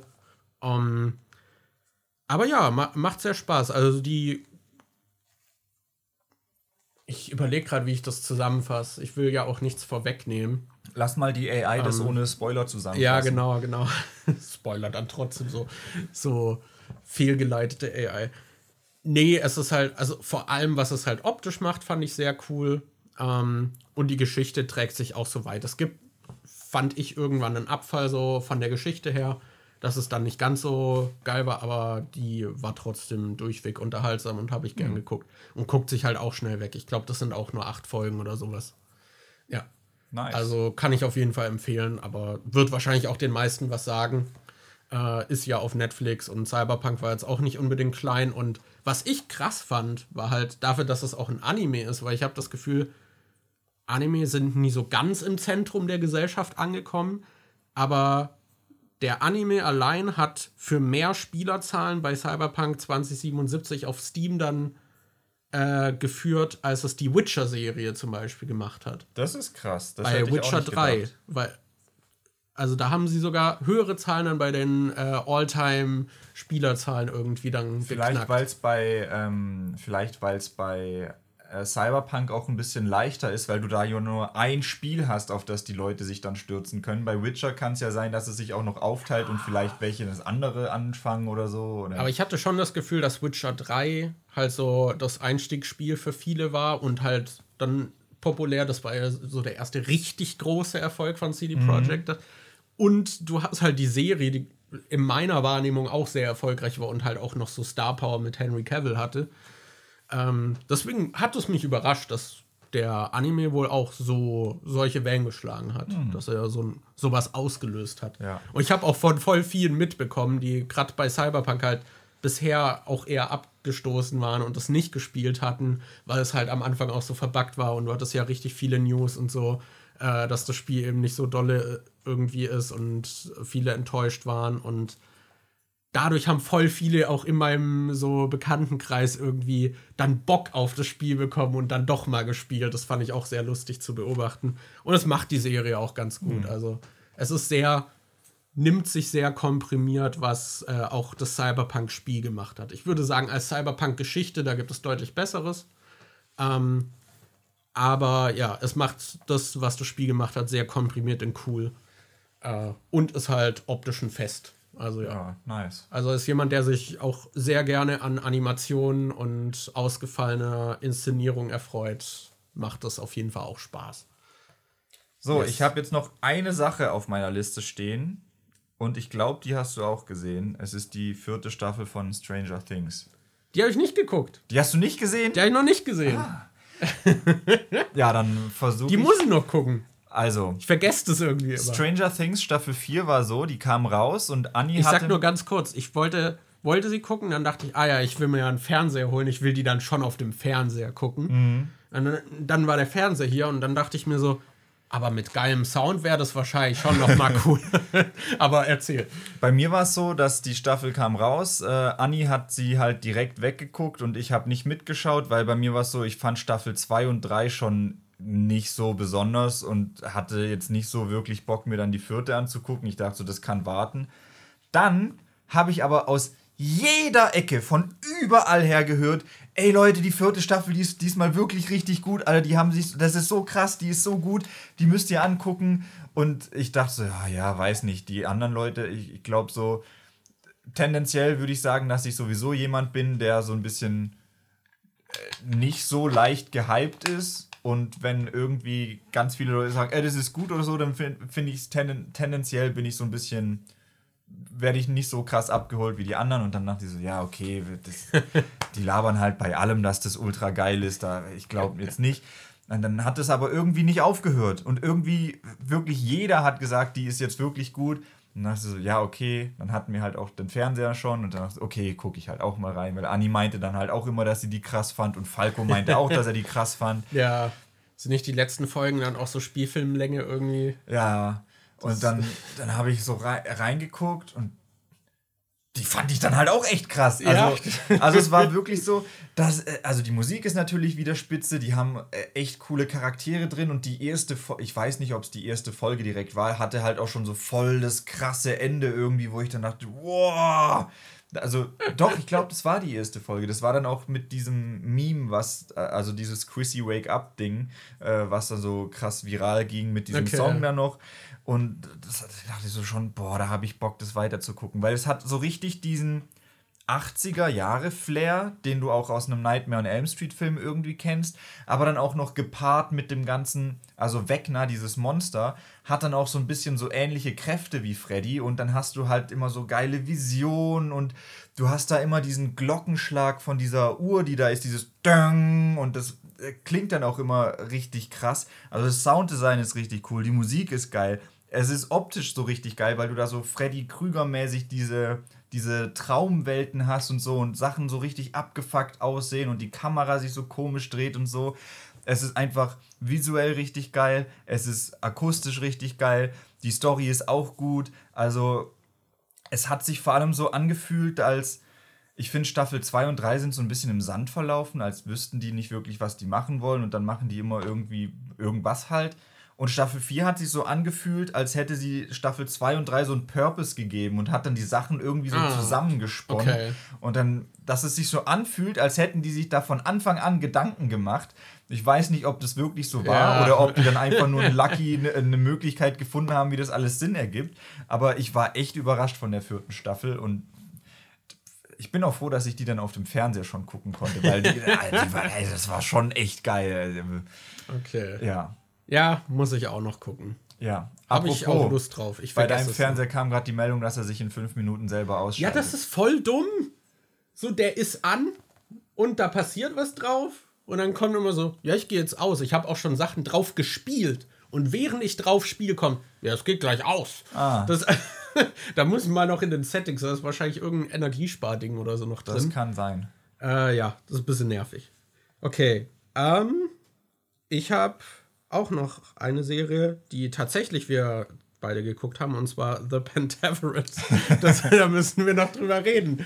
Eine Serie, in der es um ein ja, einen Geheimbund geht, das Pentaveret, bestehend aus fünf Leuten und ganz vielen Mike Myers, die die Rollen spielen in dieser Serie. Ja. Das, Für die, die gerade nichts mit anfangen können mit Mike Myers, das ist der ähm, sehr wandelbare Schauspieler, der unter anderem in der Originalversion Schreck synchronisiert hat oder Austin Powers gespielt hat oder Wayne's World oder um jetzt die Leute abzuholen, die nicht wie wir irgendwie in den 90ern aufgewachsen sind und das ganze Zeug nicht kennen. Der hat in Bohemian Rhapsody zum Beispiel diesen Musikproduzenten, äh, diesen Plattenfirmenchef irgendwie gespielt, der nicht dran geglaubt hat, dass äh, Queen mit Bohemian Rhapsody groß wird, wo man dann am Ende nochmal sieht, wie er sich jetzt in den Arsch beißt, nachdem Queen dann diesen Auftritt hat und so. oder für Fans von furchtbaren Filmen, er hat auch Love Guru gespielt. Oder Cat in the Head. ja. Das, ich glaube, wer, wer weiß, also wer Austin Powers kennt, hat schon ein gutes Bild auch so von dem Mike Myers Humor.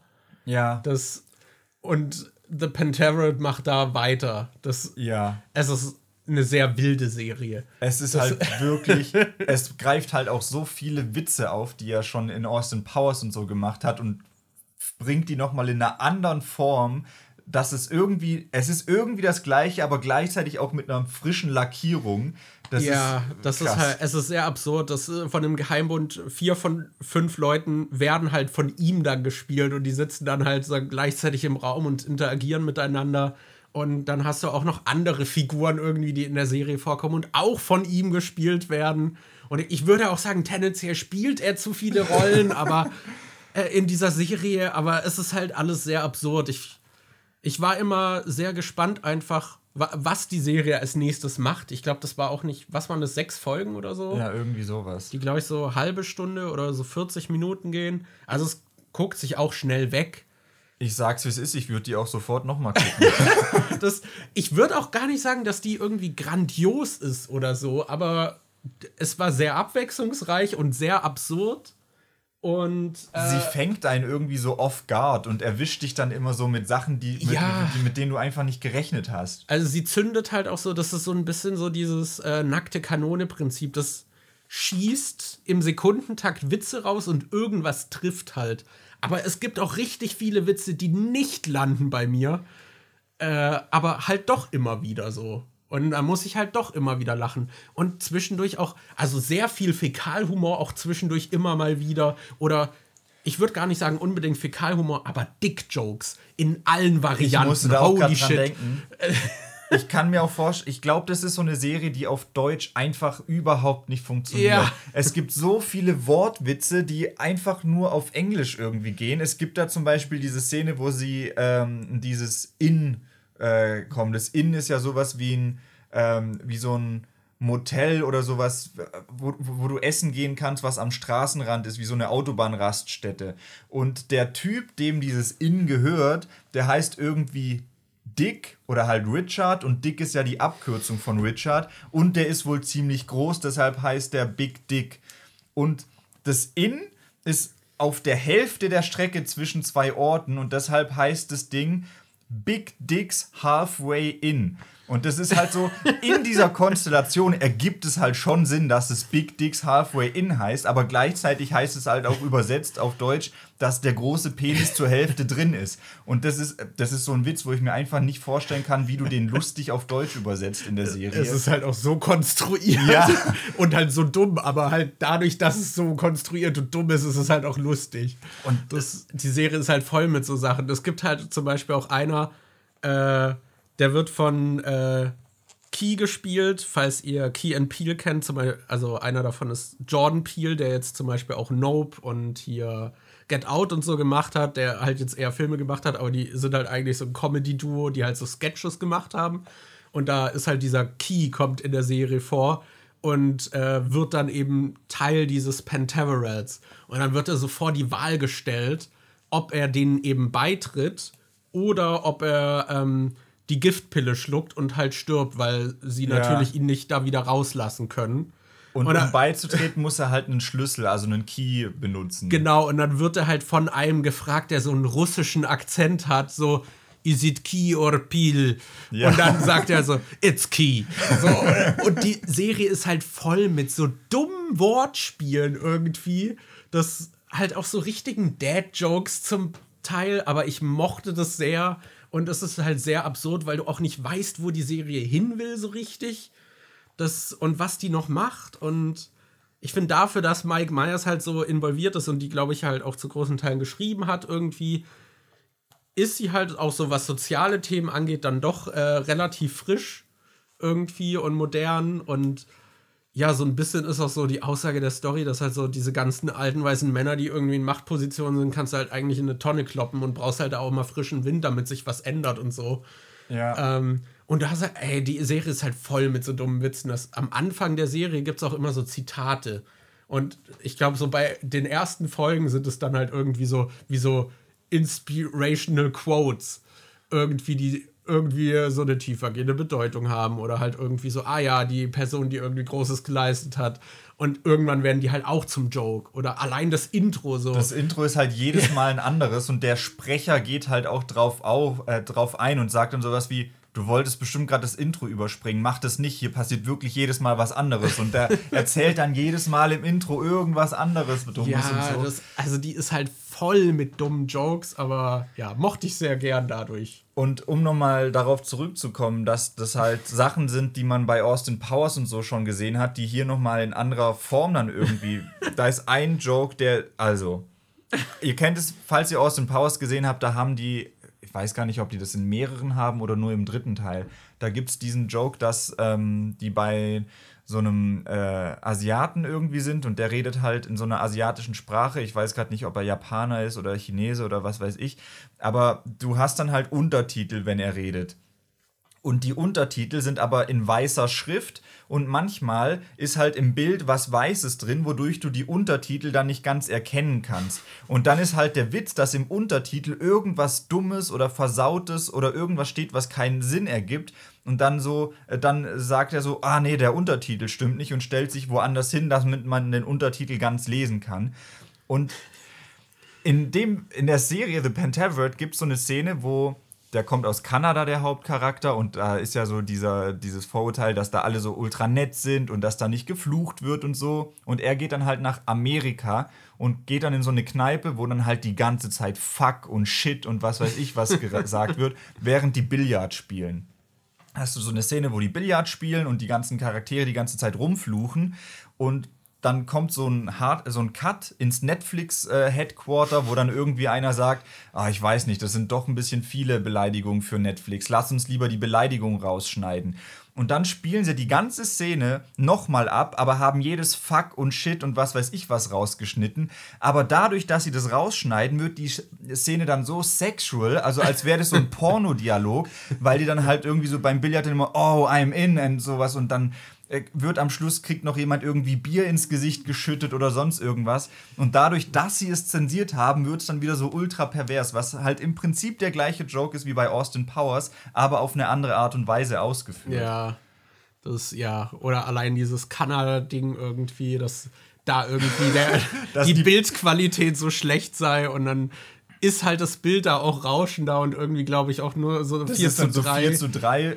Ja, und dann fahren sie so über die Grenze und dann wird es halt so ein Breitbild und plötzlich alles so klar von den Farben. Das ist im Prinzip wie bei der Wichser, wo sie dieses eine Ort, dieses äh, Anwesen haben, wo wenn sie hingehen, ist dann das- Bild plötzlich schwarz-weiß Ja. und wenn sie rausgehen, wird es wieder farbig. So war das da mit Kanada. Das, ist- äh, das ist halt so dumm. Also die Serie, ja, kann ich nur empfehlen, da, falls ihr auf so dummen Humor steht. Ich glaube, nach einer Folge wisst ihr auch so, okay, will ich das noch weiter gucken? Das, ich wusste am Anfang, also ich wusste danach auch nicht, was halte ich eigentlich davon, wenn man so bombardiert wird mit Witzen, wo halt auch richtig viel Müll irgendwie dabei ist, aber Aber ja. auch nochmal noch mal die Betonung auf, ich glaube nicht, dass die so gut funktioniert, wenn man sie auf Deutsch guckt. Also, wenn Ja. ihr irgendwie halbwegs fit in Englisch seid, dann schaut die lieber auf Englisch. Ja, denke ich auch. Das Aber ja, es ist halt auch so eine Art von Humor, die man heute nicht mehr oft bekommt, finde ich. Ich finde, allein dadurch sticht es halt sehr heraus irgendwie. Weil ich habe das Gefühl, viele Dinge sind irgendwie so zu safe geworden. Und deswegen finde ich gerade, das hatte man ja auch bei meinen Filmen so, dass ich die wertschätze, die irgendwie sich trauen, einfach herauszustechen. Und ich glaube, das ist halt eine Serie, die macht zwar einerseits etwas, was halt schon altbekannt ist, was man eben auch schon von Mike Myers kennt. Ich finde, der, die Humor, der Humor bleibt sich da sehr treu. Aber heute hat man diese Art von Humor einfach nicht mehr viel. Ja. Und dadurch sticht es dann auch wieder heraus. Ja. Ja. Aber boah, wir kratzen an der Drei-Stunden-Marke, Markus. Ja, ich glaube, wenn du den Anfang, den musst du wahrscheinlich noch trimmen wegen hier dem Rückblick. Aber ja, das ist auf jeden Fall ein XXL Jahresrückblick. Ich habe in der Zeit auch knapp einen Liter getrunken. Ich muss auch so hart aufs Klo einfach. Ich, ich muss auch sehr stark auf Toilette. Ich habe auch nichts zum Mittag gegessen und wir haben mittlerweile fast 18 Uhr. Dann äh, müssen wir Ja. jetzt wohl was bestellen.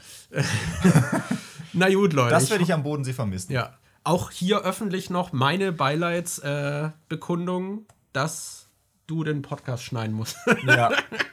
Geil. äh, Aber aber das ja, mache ich gar nicht, das macht die AI. Das, immerhin kann ich mich darüber, ja, immerhin kann ich mich darüber freuen, dass anscheinend doch deutlich mehr Leute äh, zuhören, als ich dachte und Ja. sich über diesen Jahresrückblick hoffentlich freuen werden und wir in den was war es, Top 15 Prozent der, der Podcasts auf Spotify sind oder so. What the fuck.